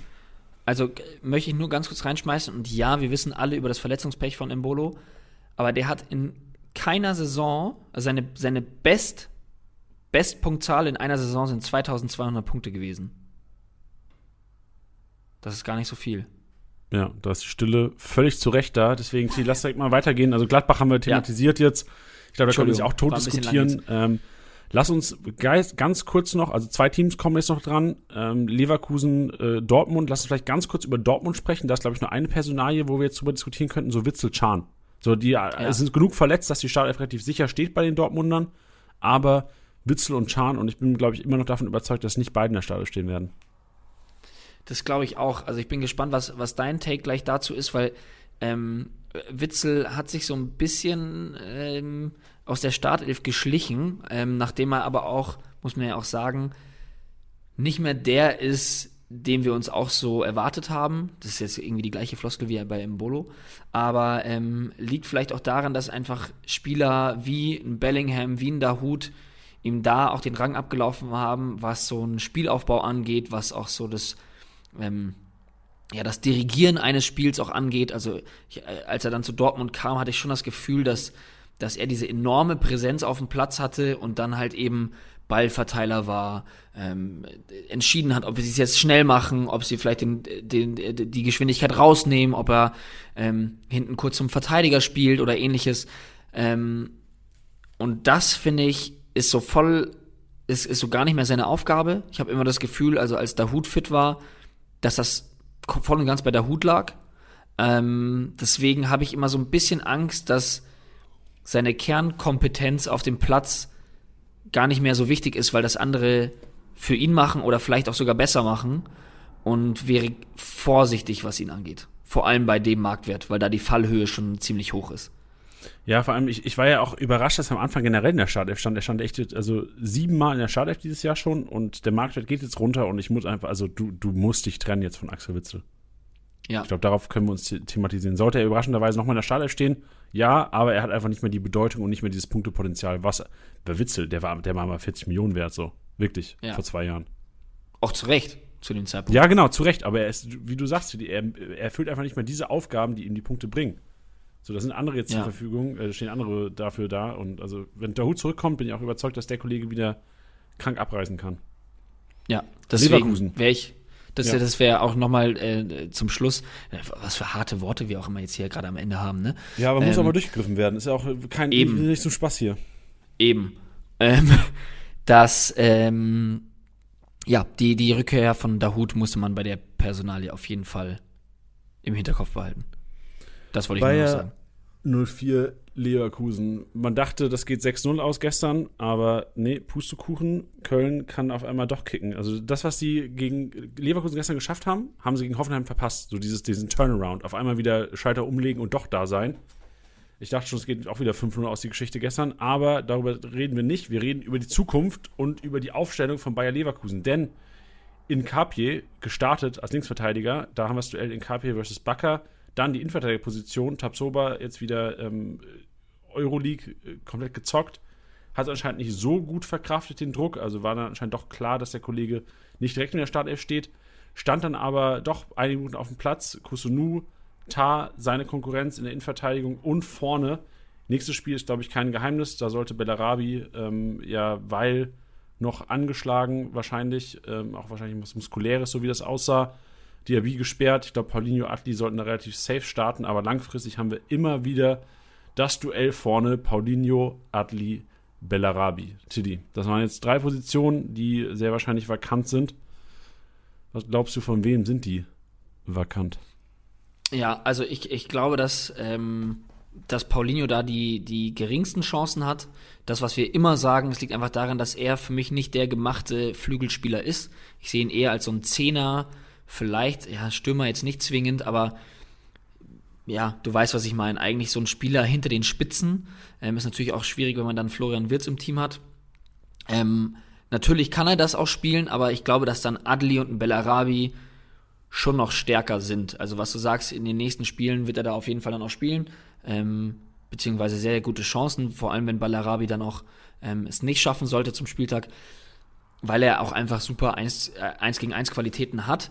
Ich glaube aber, dass es dann eher ein Zweikampf wird, wenn, wenn man auf der anderen Seite einen gesetzten Diaby hat zwischen Bellarabi und Adli ich glaube, es, ist halt schwierig, deswegen schwierig einzuschätzen, weil man Bellarabi mit seiner Erfahrung hat. Ja, der hat natürlich genauso ein Tempo, äh, einen enormen Zug zum Tor und eben diese Erfahrung hat. Und bei Adli, finde ich, hat man, merkt man eben schon noch an, wie hungrig der ist, dass der, ja, so sich da wirklich ausprobieren will und dass der, ja, so irgendwo, äh, das meine ich in dem Falle nicht im negativen Sinne, sondern dass er irgendwie wild ist. Und wir hätten ihn glaube ich, nicht so schnell auf den, äh, gedacht, dass er, dass er so schnell dann auch wirklich eine Rolle dann auch spielen wird, weil wir schon eher dachten, dass der, ich glaube, als er, als er gewechselt ist, hatten wir gesagt, dass das vielleicht eher jemand ist für die nächste Saison. Ähm, aber der, der ist schon auch einfach wirklich saustark, muss ich ehrlich sagen. Ähm, deswegen, ich glaube, dass man jetzt zunächst noch mit Bellarabi gehen wird, wenn er denn fit sein sollte. Ähm, ich glaube aber, dass es niemandem wehtun sollte, dass wenn Bellarabi nicht spielt, dass sie Adli reinschmeißen. Aus Sicht von Leverkusen. Ja, also ich halte auch Adli für einen, der langfristig sicherlich den Startelfplatz auch festigen kann Richtung Rückrunde, wenn er sich einfach eingespielt hat. Also Toulouse, zweite Liga, ja. Frankreich, ähm, ich kann es auch, kann es auch lügen, aber irgendwie Spieler der Saison auf jeden Fall, also ich kann auch lügen, Spieler der Saison, nicht auf jeden Fall, glaube irgendwas gehört zu haben. Also Adli für mich auch von der Veranlagung her einfach sehr Kickbase-relevant vom Spielstil. Und ähm, dadurch, dass er bei Leverkusen ist, wird seine Torbeteiligung bekommen, langfristig halt auch ihn aus diesem Trio für Kickbase, am, am Kickbase relevantesten langfristig. Ja. Innenverteidigung ähm, muss man ja sagen, äh, lass du erst Linksverteidiger machen, vielleicht. Ähm, da glaube ich, dass tatsächlich Bakker langfristig schon wieder die Nase vorne haben wird. vor Inkapie, weil Inkapie auch kein klassischer Linksverteidiger ist, sondern eher vielleicht in der Dreierkette einen Innenverteidiger machen kann oder auch mal komplett in der Innenverteidigung spielen kann. Ja, glaube ich auch. Und was die Innenverteidigung angeht, ähm, diese Debatte führen wir äh, gefühlt jede Woche dann einmal. Und jetzt, wo, wo Tapsoba ähm, ja immer näher an, an die 100% rankommt, was du gesagt hast, hatte in der Euroleague dann schon gespielt gehabt, ähm, hatte dann jetzt einen, einen Kurzeinsatz am, am Wochenende, wo er dann eigentlich bei dem einen Gegentor auch dann gar nicht so gut aussah, muss ich ganz ehrlich sagen. Ihr wisst, was ich für ein riesiger Tapsoba-Fan bin. Aber da sah ähm, beim Kopfball gegen Anderson war das, ähm, sah nicht so gut aus, meiner Meinung nach.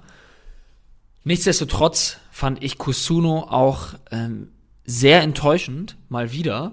Und ich glaube, dass Tapsoba langfristig für Kusuno in die Startelf rücken wird. Zum einen, weil Kusuno mich nicht überzeugt und weil Tar mich hingegen äh, überzeugt.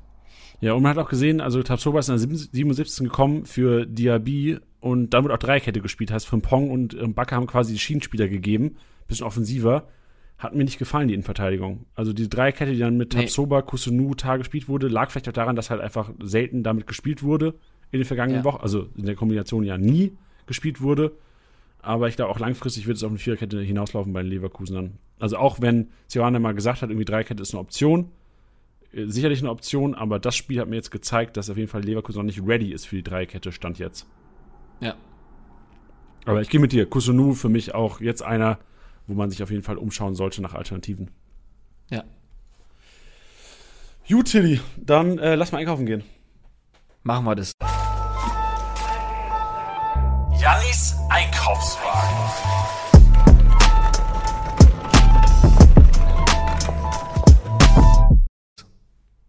Da sind wir wieder. Schön, dass ihr mit dabei seid. Janis Einkaufswagen. Und äh, bevor wir reinstarten, würde ich gerne euch äh, Sorare ans Herz legen. Schaut mal in die Shownotes vorbei, da haben wir einen Link reingepackt. Solltet ihr äh, an NFTs ähm, Gefallen finden, Interesse haben, Kickbase lieben, ist auf jeden Fall schon mal eine, ein riesen Grundstein dafür, auch eventuell Sorare ähm, attraktiv zu finden. Schaut mal vorbei in die Show Notes, wenn es euch in interessiert.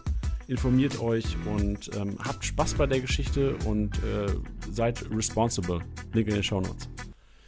Freitagsspiel ausnutzen. Selbstverständlich wieder mein Take Nummer, Nummer 1, Aufstellung einsehbar. Man kann nicht genug davon reden, wie wertvoll es ist, als Kickbase-Manager die Aufstellung einzusehen. Man hat am Wochenende gesehen, dass es immer wieder Überraschungen gibt.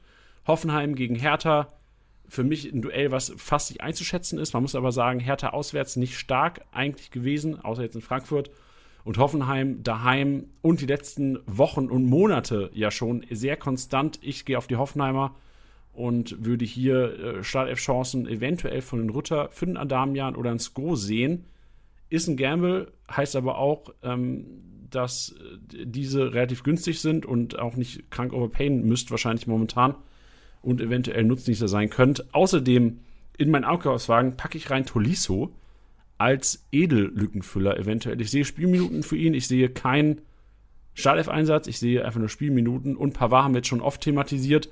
Bei Wolfsburg muss man sagen, jetzt mit Trainerwechsel immer eine Chance für neue Spieler oder auch für Spieler, die nah an der Startelf dran sind, aber den Weg noch nicht gefunden haben. Also generell, das ist, ich, werde jetzt hier keine Spieler reinpacken, außer vielleicht einen Franks, der echt gut gespielt hat wieder, auch in der Euroleague eigentlich so der einzige oh, Champions League spielen ja. Das muss man sich auch mal dran gewöhnen. Der einzige Lichtblick in der Champions League gewesen bis in Salzburg unter der Woche. Frank ist mich einer, der auch Gewinner sein könnte, jetzt von dem Trainerwechsel noch mit.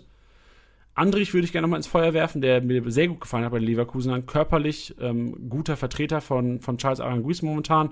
Fahrgier, was Marktwert angeht, wird er bestimmt durch die Decke gehen. Hype-Spieler, so ein bisschen Liebling. Viele Stuttgarter spielen Kickbase, von daher glaube ich, dass Fahrgier ordentlich in die in die Spitze gehen wird. Und äh, Chan haben wir schon thematisiert gegen Witzel, momentan Nase vorne, solange der Hut noch weg ist, auf jeden Fall gesetzt, meiner Meinung nach. Und Pongacic würde ich auch reinwerfen, weil Dreierkette einfach eine Option ist und Hummels langfristig gesehen auch immer mehr Spieler haben wird, wo er eventuell nicht spielt aufgrund seines Knies. Das ist, glaube ich, uns jedem bewusst, dass Hummels äh, sehr früh ausgewechselt wird immer, oder wenn es halt geht, ausgewechselt wird und geschont wird. Und die Wolfsburger, ähm, nee, die Wolfsburger hatte ich schon, die äh, Bochumer würde ich gerne noch reinwerfen, immer noch relativ günstige Lückenfüller momentan. Äh, Suarez haben wir schon totgetreten jetzt. Auch ein Losilla, ein Löwen gefallen mir sehr gut. Riemann sollte alle klar sein. Aber auch Polter, ich glaube, wenige haben an ihn geglaubt, aber wenn Bochum Tore schießt, dann ist doch sehr oft auch ein Polti vorne mit dabei. Deswegen auch Polter meine letzte Empfehlung hier im Einkaufswagen für diese Woche. Schaut die Spiele am Wochenende, schaut euch die Spiele an am Wochenende, schaut euch die Duelle an, geht auf Mismatches und bereitet euer Team vor. Meine Taktik ja immer noch so in allen Ligen, die ich fahre, Grundgerüst und in der Woche zwei bis drei Spieler abändern auf Matchup bezogen, ist so eine, eine Variante, mit der ich ganz gut fahre dieses Jahr. Wäre was, was man eventuell auch implementieren kann, wenn man in der Lage ist, unter der Woche irgendwie auch aktiv zu managen und seinen Spieler irgendwie reinzuholen. Das war's, Tiddy. Das war der Einkaufswagen.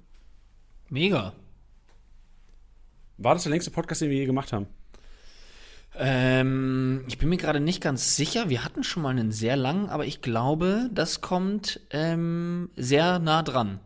Das war sehr nah dran. Ja, also für alle, die jetzt noch mit dabei sind, äh, vielen, vielen Dank fürs Hören. Das hat äh, mega Spaß gemacht und alle, die jetzt eigentlich nur eingeschaltet haben, um den MVP-Tipp zu hören, denn der war krank.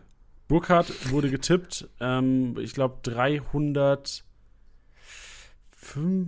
325 Punkte wurden, glaube ich, getippt, wenn ich es richtig sage. Vielleicht hört es auch gleich noch in der Sprachnachricht. Ähm, der Kollege, Glückwunsch an dieser Stelle.